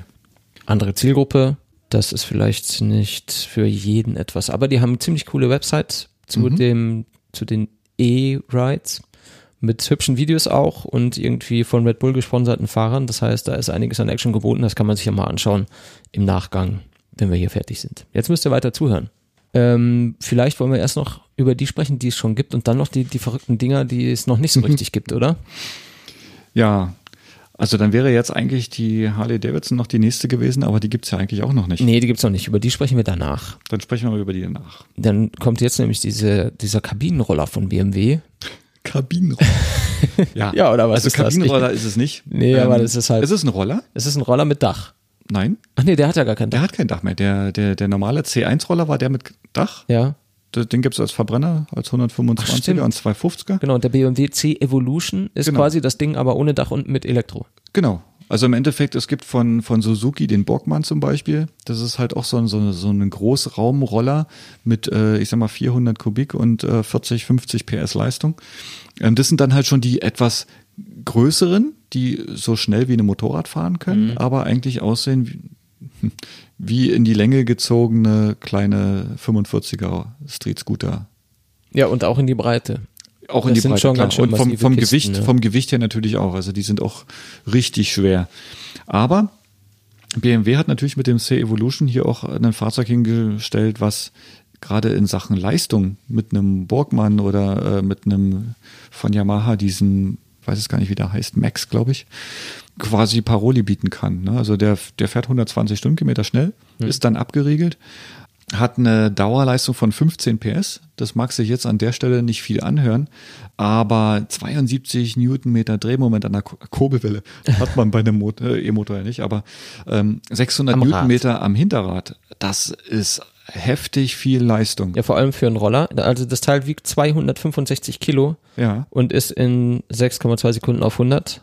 Das ist schon. In, in 2,7 auf 50. Das ist beachtlich. Also, ja, das, das ist ja für so eine Fettkiste. Ich meine, wenn man diese Verbrennungsmotor betriebenen großen Roller sich anschaut, man kann sich kaum was Trägeres vorstellen. Habe ich so das Gefühl. Und äh, das Ding hat schon ganz schön Leistung. Ja, also du redest von Vorstellen. Also ich bin selber schon mal einen 250er Roller gefahren und die gehen schon gut ab. Aber du hast halt das gleiche, diesen gleichen Gummibandeffekt. Wenn du sagst, ich drehe jetzt am Hahn, dann machst du wäh, dann passiert erstmal nichts Mhm. und dann ziehen die schon los. Und die 250er, die ziehen schon deutlich stärker los. Also Mhm. da kommen auch kleinere Motorräder äh, nicht mehr so gut mit. Ähm, aber äh, das ist bei dem, bei dem C-Evolution schon krass. Wir haben hier in, bei uns im Nachbarort einen, der fährt äh, fast täglich mit dem Ding hoch und runter und du hörst die Maschine einfach nur pfeifen und die geht bergauf, da wo andere Autos sich halt wirklich quälen, da scheint das Ding einfach nur den Berg hoch zu schnicken. Und ähm, also man sieht, man sieht richtig, dass der Mann Spaß mit dem Fahrzeug hat. So, und ähm, auch im, im, im Rückspiegel oder so, man erkennt eine sehr markante Front, ähm, die mit LEDs bespickt ist. Ähm, erkennt man sehr schnell und dann wartet man eigentlich, dass da ein Moped kommt und dann ist das Ding vorbei. Ja. ja, wie weit kommt das Fahrzeug? Es hat eine äh, 8 Kilowattstunden große Batterie, Reichweite von etwa 100 Kilometern. Ich denke mal, wenn man die ein bisschen härter rannimmt, wenn man ständig die Maximalleistung von 48 PS abfordert, dann werden 60 bis 80 Kilometer übrig bleiben. Wenn es Spaß macht, wenn es ins äh, Streckenportfolio reinpasst, eine, sicherlich ein schönes Moped. Allerdings auch teuer, wie jedes Elektromoped. Ja, also 15.000 Euro möchte BMW dafür haben.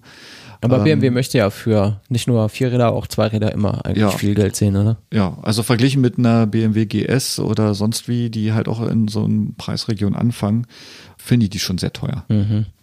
Ladedauer bei 8 Kilowattstunden ist verhältnismäßig kurz. Ich sag mal, das, soweit ich das mitbekommen habe, kann die Maschine halt auch an Schuko in drei bis vier Stunden aufgeladen werden. Das reicht dann für die Fahrten zur Arbeit mit anschließender Ladung und wieder zurück. So, was, was auch noch interessant ist, ähm, die Batterien, die dort drin sind, diese Zellen, ähm, werden auch oder finden auch im i3 Verwendung. Das heißt, ähm, es wurde, soweit ich weiß, auch angekündigt, dass diese neuen Zellen, die jetzt im i3 drin sind, auch in der C-Evolution zum Einsatz kommen sollen. Das heißt natürlich mehr Reichweite. So, und mehr Reichweite kann eigentlich jedem E-Motorrad zugutekommen. Das stimmt. Das ist ja das, wo nach dem Leute eigentlich immer als erstes rufen. Wie weit kann ich fahren? Eben. Immer das, das Hauptthema. Gut, man ist natürlich auch große Reichweiten gewöhnt von dem, was man aktuell so hat. Ne? Mhm. Aber das wird ja alles besser. Das haben wir ja eingangs schon ausführlich besprochen. Wir wissen das. Ihr müsst nur warten. Dann gibt's ja noch mehr Roller. Ja. Ähm, da gibt's ja noch diesen Unu. Mhm. Weiß nicht, ob du den gesehen hast. Das ist jetzt halt so das andere Ende irgendwie der, der Rollerklassen, denke ich, oder? Also Ja, so also das ganz, ist- ganz das- klein und ganz leicht und Genau, ähm, das sind jetzt zum Beispiel, eines dieser Modelle haben wir schon mal live gesehen, als wir bei Sono Motors waren. ja, stimmt. Ähm, ich glaube, das war aber noch eins der ersten Serienfahrzeuge, die noch nicht mit Uno zusammenhingen. Also Uno hat ja diesen, äh, dieses Ding dann nachher übernommen oder weitergebaut, weiterentwickelt, wie auch immer. Ähm, es ist im Endeffekt ein äh, ja, Leichtkraftrad der 45 Kilometer, äh, Stundenkilometer Klasse. Also optimal für die Stadt. Gibt es in unterschiedlichen Batterievarianten. Also äh, man kann halt mit einer Batterie normal 50 Kilometer weit fahren. Ähm, es gibt dann halt eine, eine, eine Tauschmöglichkeit. Du nimmst das Ding halt wie einen Koffer da raus, kannst halt mit hochschleppen und ähm, aufladen. Ähm, oder halt durch einen zweiten Akku dann halt ja die Reichweite einfach verdoppeln. Also die Reichweite wird ja angegeben mit 50 Kilometer. Mit dem großen Akku sind es dann 100. Ähm, damit kann man ganz gut leben. Wenn in Zukunft dann vielleicht auch noch die ähm, Akkus sich verbessern, ist vielleicht noch mehr drin. Ähm, man darf nicht vergessen, die Fahrzeuge fahren 45. Bis die aber 45 erreichen, da ist man schon ziemlich überrascht, wie schnell und wie gut die Teile losgehen. Ne, also überhaupt nicht zu vergleichen mit einem, äh, mit einem typischen 45er Verbrennerroller, der halt schreit und nichts passiert. Ähm, bei dem geht ganz schön die Post ab. Das macht natürlich dann nochmal Fahrspaß auch. Ja, Ne? ja. Und ähm, soweit ich jetzt gesehen habe, ähm, sind die Maschinen auch nicht ganz so teuer. Ich glaube, so, so 3000 Euro, 3.000 bis 4.000 Euro muss man da hinlegen. Gut, für einen Roller äh, immer noch sehr viel. Ja, nicht mal so viel. Ich mal habe so jetzt mal viel. hier auf UNU kaufen geklickt und es Hm. gibt den Basic mit 1000 Watt. Der kostet 16,99. Das ist nicht teuer, das stimmt. Genau. Dann gibt's die 2000 Watt Variante. Das ist der UNU Standard. Der kostet 2200. Mhm. Und die 3000, Variant, äh, 3000 Watt Variante UNU Premium 2800. Mhm. Ja. Also, ja, also gerade so das Anfangsmodell kann man jetzt eigentlich nicht meckern. Also, wenn man jetzt äh, normalerweise Auto fährt, könnte man sich für, einen für einen Sommer für 1700 Euro so das kleine Ding schießen Mhm. und könnte dann zwei, drei Tage ohne laden zu müssen durch die Stadt fahren. zur Arbeit und zurück. Und äh, zum Laden nimmst du halt den Akku unterm Sitz raus und steckst ihn in die Steckdose. Genau. Also prinzipiell ein tolles, ein tolles Konzept. Ist sowieso irgendwie geil, wenn du den bestellst, der kommt dann in so einem Holzkasten, fertig. Wenn du, wenn du willst, auch schon angemeldet, kriegst halt so eine dicke Holzbox, dann nimmst du den da raus und fährst los. Fertig. Das ist schon geil. Dieser Uno wird auch gerne in Carsharing-Firmen eingesetzt, also Mhm. die sich auf das äh, Rollersegment spezialisiert haben. Äh, in Berlin ganz groß im Kommen. Da sieht man sehr, sehr häufig diese Roller. Und äh, diese ja, scheinen dort auch sehr gut Anklang zu finden. Ja, ich glaube so als Stadt-Spaßmobil bei schönem Wetter ist es bestimmt ziemlich lustig, mit den Dingern rumzufahren. Mhm. Ja, dann Dann Sind kommen wir schon- schon, sind wir schon bei den Dingen, die es noch nicht gibt. die es noch nicht gibt. Da, die Genau. sind ja auch spannender in weiten Teilen als die Dinge, die es schon gibt, oder? Ja, also ich fangen wir mal mit den ganz einfachen Sachen an. Äh, Ich als bekennender Ossi äh, freue mich natürlich, dass die Simson Schwalbe elektrifiziert wird. Ähm, die soll äh, eine Reichweite von 100 Kilometern ermöglichen, auch die leider zu den 45er Rollern gehören. Das heißt also, wenn, wenn da jetzt jemand sich eine Elektroschwalbe erhofft, die dann auch ihre 60 oder 75 Stundenkilometer fährt, weil sie es halt aus dem Osten her so kennen, die werden wahrscheinlich enttäuscht werden. Das Design ist halt angelehnt an die alte Schwalbe, man erkennt dort viele Sachen wieder. Der Preis ist natürlich mit 5000 Euro schon sehr hoch für so ein Fahrzeug. Ist nicht so schwalbig. Ist nicht so schwalbig. Ja, dann Harley Davidson. Ja, da wundert man sich, ne? Da wundert man sich mal Das richtig. ist ja auch, ich weiß nicht, ob die in ihrer Zielgruppe sich Freunde machen mit dem Gerät. Denn die Zielgruppe ist ja normalerweise, das muss groß sein, das muss laut sein, da muss Chrom dran sein, das muss glitzern. Und wenn ich das anmache, muss der Nachbar aufwachen. ja. Das ist ja eigentlich so die Herangehensweise. Geht dir da ab und zu so, oder? Das geht mir ab und zu so. Schöne Grüße nach gegenüber, ist nicht böse gemeint. Ja, also die Livewire von Harley ist eigentlich eher so ein Projekt, um zu testen, wie kommt diese Maschine an. Mhm. So, also ähm, ich habe jetzt viele Videos von denen gesehen, ich habe ähm, ähm, so Events von denen gesehen, wo die Maschine vorgestellt wird, wo man mit der auch mal eine Runde fahren kann. Dann gibt's auch einen ähm, so eine Art Simulator, da sitzt man auf dieser Maschine und auf einen Rollen, ich will jetzt mal sagen Rollenprüfstand und dann kann man quasi dort die Maschine fahren. Was das auf dem Simulator soll, ähm, ist halt die Frage. Könnte man eigentlich auch wirklich Man fahren. kriegt dort keine, genau, man kriegt dort keine Geschwindigkeit mit, man kriegt dort keine Beschleunigung mit. Äh, was man auf jeden Fall hört, ist ähm, das laute Getriebe. Ähm, hier hat man wohl bewusst ähm, das Getriebe, die Motoreinheit so konzipiert, dass die laut ist. Ne, dass man halt wirklich einen Pfeifen, ein mechanisches Geräusch hat. Ja, weiß ich nicht. Um den Motor zu ersetzen, kann ich mir jetzt schlecht vorstellen. Aber Ja, das nicht, aber ich meine, wir haben es ja gerade erzählt, dieser, dieses laute Wummern, Blubbern und Hämmern, das ist ja, was die Leute möchten. Und das ist jetzt sozusagen, ist es die, die Elektromotor-Variante von einem Harley-Motor, ja. Der, der, der muss lauter sein. Wenn, Ja. er, wenn er gar kein Geräusch macht, dann wäre es halt auch keine Harley. Ja, da muss man natürlich überlegen, ob das jetzt, ob das so ankommt, weil nämlich der Charme, sag ich mal, ein anderer ist als bei, bei so einem Verbrenner-Blubbermotor. Aber jetzt mal vom Klang abgesehen, die Optik finde ich schon geil. ja, also Gut aussehen tut das Ding. hat an sich eigentlich auch wenig mit Harley zu tun. Bei Harley stellt man sich eigentlich immer vor, das sind halt diese typischen Shopper mit der langen Gabel und wo man dann halt so äh, aufgespannt wie ein Schirm auf dem äh, Sitz sitzt.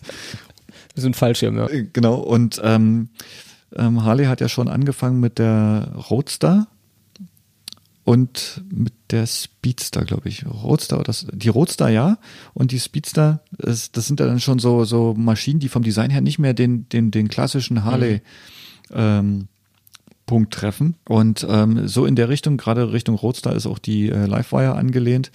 Ähm, es ist schon ein eher sportlicheres Moped. Man sitzt sehr nach vorne gebeugt drauf, nicht mehr so aufgespannt. Ähm, aber es ist trotzdem ein ziemlich großes Motorrad. Also man, man wirkt dort als Mensch wahrscheinlich relativ klein drauf. Relativ lang, ne? Und ja, genau. Und also lang, bullig, groß. So, und ähm, die Maschine soll wohl sehr beeindruckend beschleunigen. Also die, die Fahrwerte sind wohl sehr beeindruckend. Aber die Reichweite mit 60 bis 80 Kilometern ist bei der halt wirklich sehr mau. Also dafür, dass da so viel Platz ist für Akkus, ist das so erstaunlich klein. Ja. Seltsam. Was machen die da? Weiß man nicht. Aber das ist ja auch mehr jetzt so zum, schaut mal, was wir da gemacht haben und sagt mal, wie ihr das findet. Genau. Oder? Ist mehr so ein Showgerät eigentlich. Ich denke mal auch, dass äh, wenn äh, die Akzeptanz oder wenn, wenn, wenn die, die Resonanz äh, zu diesem Moped nicht so toll ist, dass es die Maschine wahrscheinlich auch gar nicht geben wird. Mhm. Zukünftig. Also ich glaube ja, bleibt ein Einzelstück. Möglich. Mhm. Oder zumindest so eine für diese Shows eine Kleinserie halt. Ja. Na, ist viel Geiles dran, aber die haben wahrscheinlich tatsächlich Schwierigkeiten einfach mit der Zielgruppe. Da muss womöglich auch vorher noch ein ja, Generationswechsel irgendwie stattfinden, Ja. bevor das richtig ankommt. Die Leute, die das jetzt fahren und wahrscheinlich auch deren Kinder noch, die finden das geil, so wie das ist und wollen das auch gar nicht anders haben. Mhm. Und da könnte es sein, das ist so die, die Gruppe Menschen, wo dieser, dieser Wandel Richtung Ehe und so weiter wahrscheinlich in deren Lebzeit nicht mehr stattfindet, für die persönlich, sage ich mal. Da kommt halt nicht so jeder hin. Das muss ja auch nicht jeder alles mögen, das ist ja auch gar nicht schlimm. Mhm. Aber ich kann mir vorstellen, dass es gerade an dem Ende der Palette und Produkte irgendwie länger dauert als an anderen Enden. Sie haben wenigstens schon mal ein Konzept auf der Straße. Ja, das ist doch schon mal nicht schlecht. Das ist äh, mehr als viele haben, die sich einfach dem so lange verweigern, bis sie umkippen oder umgeworfen werden und dann nicht mehr aufstehen können. Da muss man halt auch ein bisschen aufpassen, dass man jetzt so das, das letzte Ende vom Zug nicht mehr ganz verpasst, ne? dass man irgendwie noch mitkommt. Und da ist doch dann geil, wenn, ich meine, Harley ist halt für ganz andere Sachen bekannt als für das, finde ich eigentlich lobenswert, dass sie das überhaupt machen. Ja. Finde ich gut. Ja, wer da gerade auch noch völlig steil geht, ne, ist ja BMW mit seinem, äh, wie heißt das Teil? Motorrad Vision Next 100. Das ist ja dieses große Motto nach dem 100-jährigen Firmenjubiläum dieses Jahr, dieses Next 100, wo sie äh, auf ganz verrückte Weise irgendwie die Zukunftsmobilität so ein bisschen beleuchten mit irgendwelchen, also krass verrückten Produkten teilweise. Und da gehört halt auch dieses Motorrad dazu. Das sieht Also- halt aus wie ausgeliehen bei Tron. genau. also ich, ich fand das äh, Design halt schon sehr Tron-lastig. Also Ja. man, man, man findet dort sehr viele Linien und äh, Designelemente wieder. Die Räder wahrscheinlich nicht, aber ähm, was ich krass finde, was ich krass finde, ist, ähm, das ist ein sich selbst stabilisierendes Zweirad. Ja. Das heißt also, das Ding steht ohne Ständer. Boah, er hat Ständer gesagt. ähm, ich weiß jetzt nicht, wa warum die so stehen geblieben ist. Äh, Liegt vielleicht an der Frau, die sich da drauf gesetzt hat, die im Vergleich zu dem Motorrad sehr, sehr klein aussieht. Aber sie hat sich drauf gesetzt und das Ding ist nicht umgekippt. So, und ähm, klar, die ganzen Fahranimationen, die die dort gemacht haben, das sind halt Animationen. Ich denke mal nicht, dass das in Live schon fahr fahrbereit ist. Man darf nicht vergessen, diese, diese Selbststabilisierung wird wahrscheinlich über irgendwelche Gyros gemacht oder erreicht, ähm, die man auch schon bei Lit Motors kennengelernt hat. Ne? Die haben ja auch einen Zweirad gebaut, einen Kabinenroller. Ähm, und das ist ein Ding, was halt Kurven fährt und an der Ampel stehen bleibt auf zwei Rädern, ohne dass es umkippt. So, und ähm, sowas ist natürlich toll. Gerade was auch Crashsicherheit oder so angeht oder äh, Unfallgefahr, wenn man mit so einem Motorrad halt einfach nicht mehr umkippen, wegrutschen oder sonst wie was kann. Die Frage ist halt, hier wird es wahrscheinlich eher Show sein. Ja, das denke ich auch. Oder es ist halt vielleicht, ich meine, es ist ja gemeint als ein Blick in die Zukunft. Da sind ja viele Dinge an dem Teil und um das Teil herum, die einfach ultra futuristisch sind. So wie Ja. dieser Motorblock, der sich ein- und ausfahren kann Richtung Aerodynamik und Gewichtsverteilung und was weiß ich, was das bezwecken soll, was halt eigentlich grober Quatsch ist, aber geht. Und ähm, dann halt hin bis zu irgendwie Schutzkleidung, die nicht mehr so ist, wie sie heute ist. Und die, die, die, die Dame in dem Video zum Beispiel, das wir auch äh, verlinken unter der Sendung, ähm, die, die fährt halt da auch ohne Helm. Die Ja. setzt ihre komische Datenbrille auf und hat dann so ein Augmented Reality Ding vor ihrem Gesicht und äh, ist halt ohne Helm unterwegs, weil halt das Motorrad und die Kleidung sie schützen soll, wenn was Genau. passiert. Also das ist das, was ich auch ein bisschen sehr futuristisch äh, Ja, ja. halte, weil ähm, nichtdestotrotz, du kannst ja auch durch irgendwelche Fahrmanöver von dem Bock abgeschmissen werden. Ja, und äh, gerade da brauchst du einen Helm und gerade da brauchst du auch ähm, Klamotten mit Protektoren, die, ich sag mal, das Nötigste abfangen. Ähm, du, du hast als Motorradfahrer sowieso äh, kaum eine Chance, wenn du dich irgendwo auf die Nase legst. Ne? Mhm. Und man muss auch damit rechnen, dass halt mal ein äh, Fahrzeug von der Seite kommt, da wird das Motorrad nicht viel machen können, wenn du einschlägst. Trotzdem, ich find's geil. Also der, der, der Hauptaugenmerk liegt ja hier auch auf Vernetzung. Das Motorrad selber soll ja nur mit ganz easy äh, Bedienelementen daherkommen. Also sprich, Fahrerdaten, Fahrzeugdaten und sowas kriegst du eigentlich alles in diese komische Brille, in diese Hartbrille ähm, eingeblendet. Du hast am Fahrzeug eigentlich kein Display mehr. Ne, Es gibt halt wirklich wahrscheinlich bloß noch Gas und Bremse.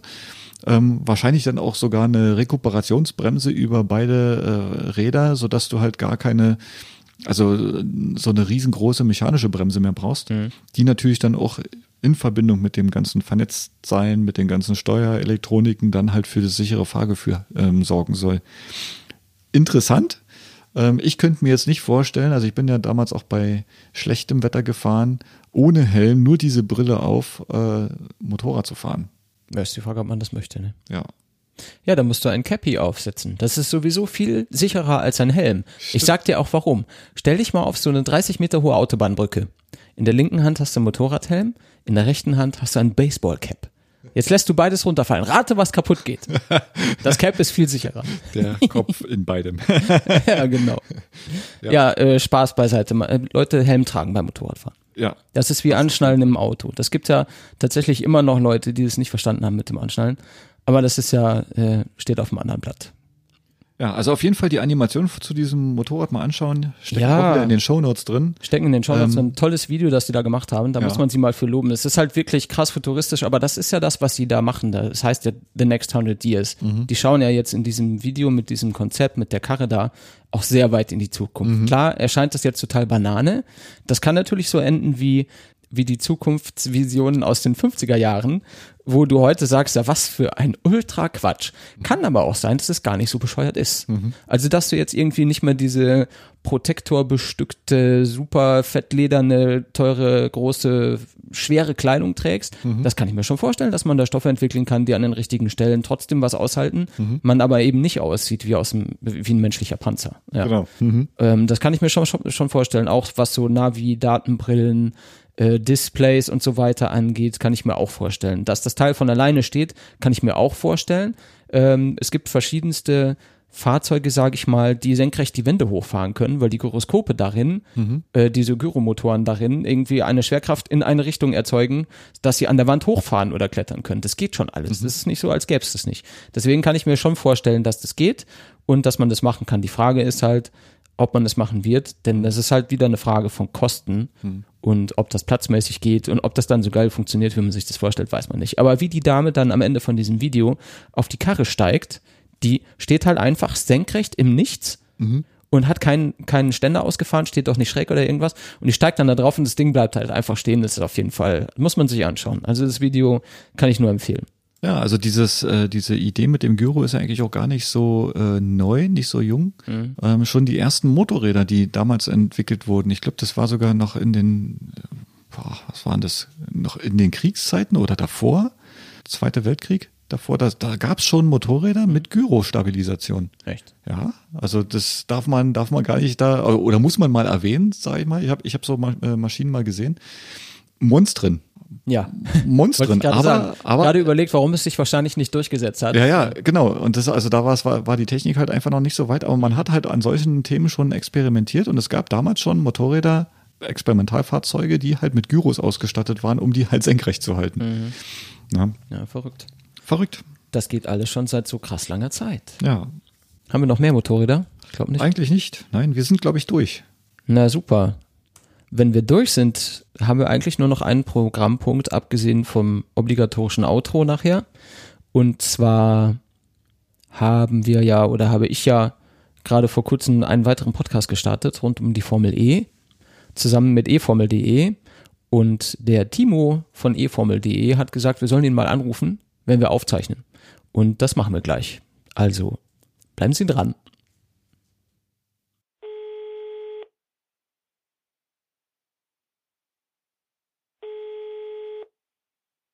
Servus Timo.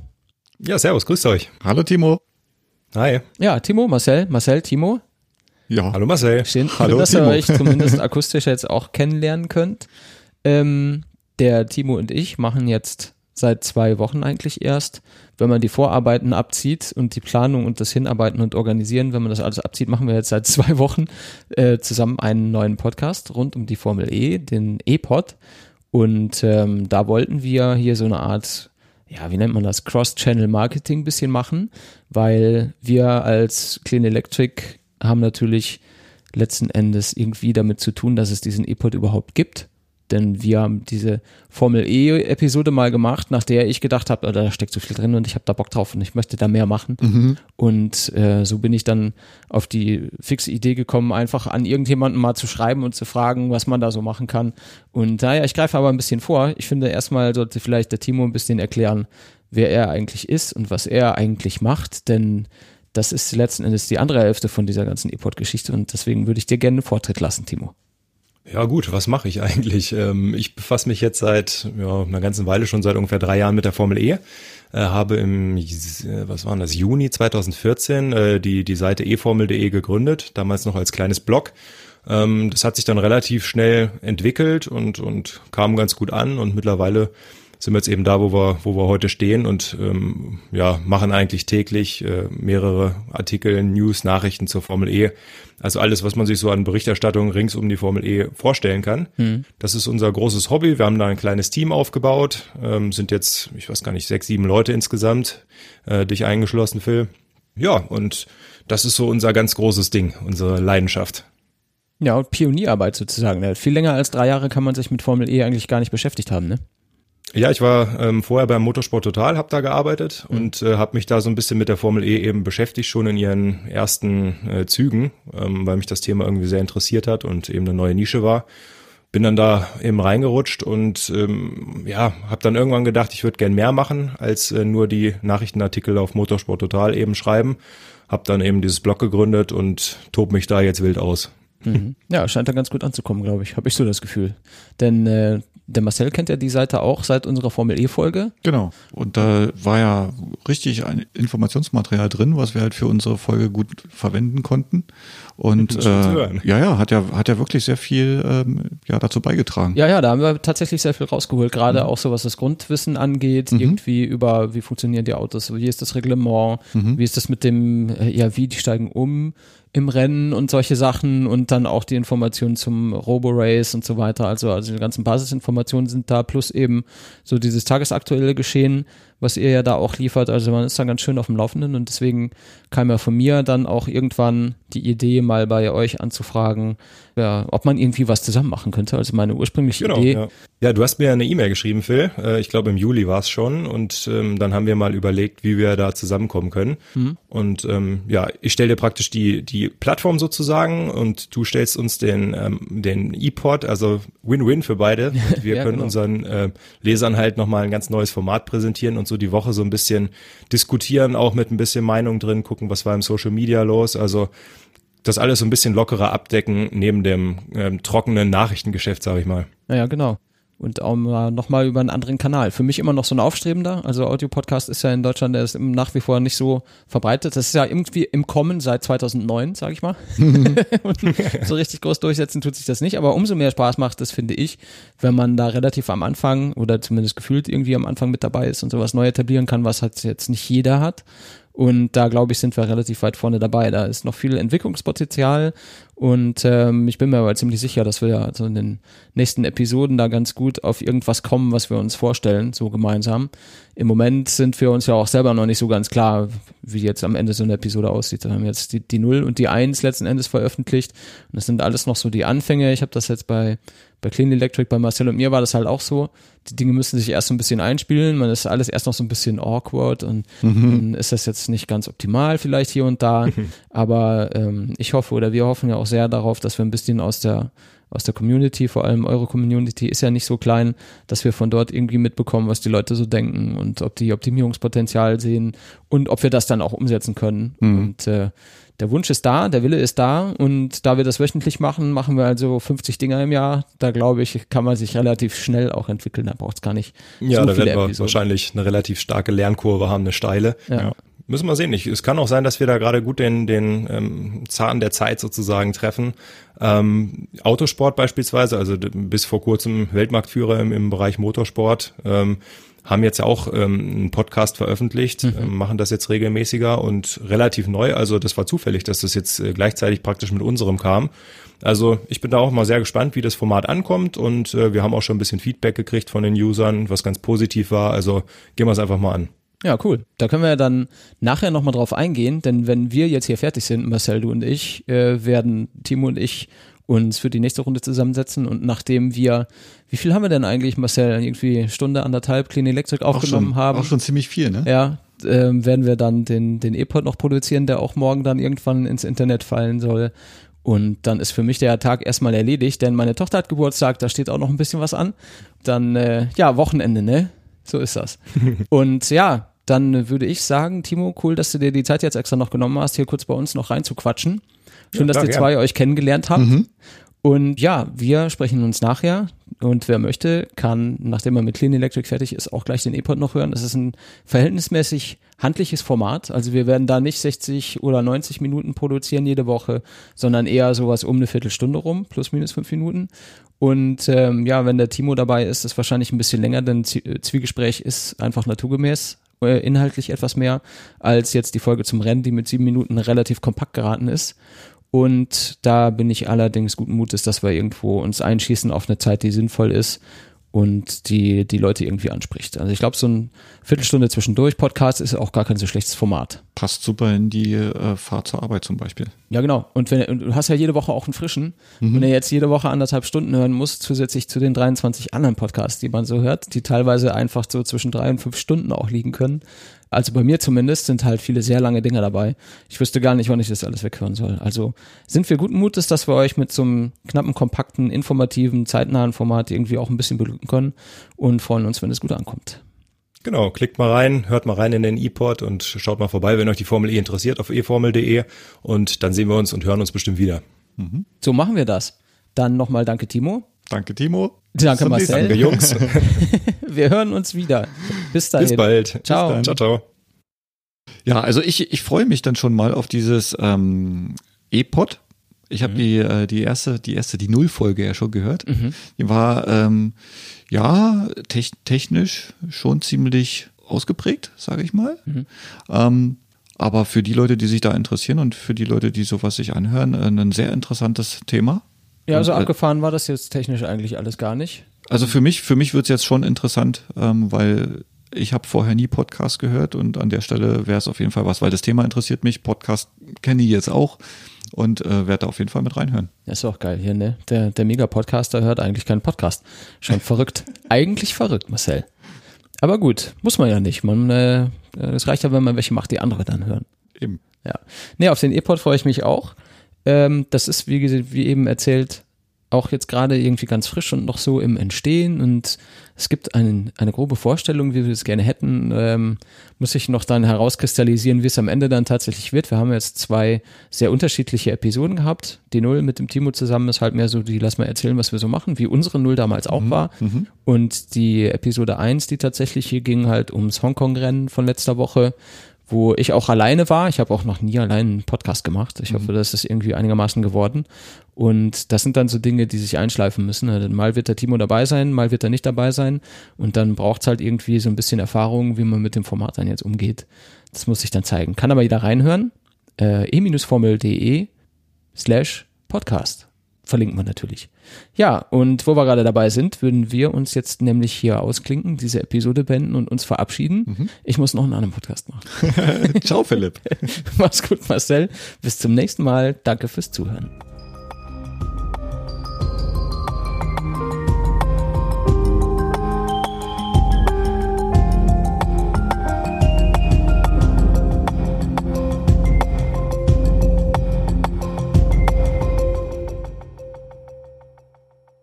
again.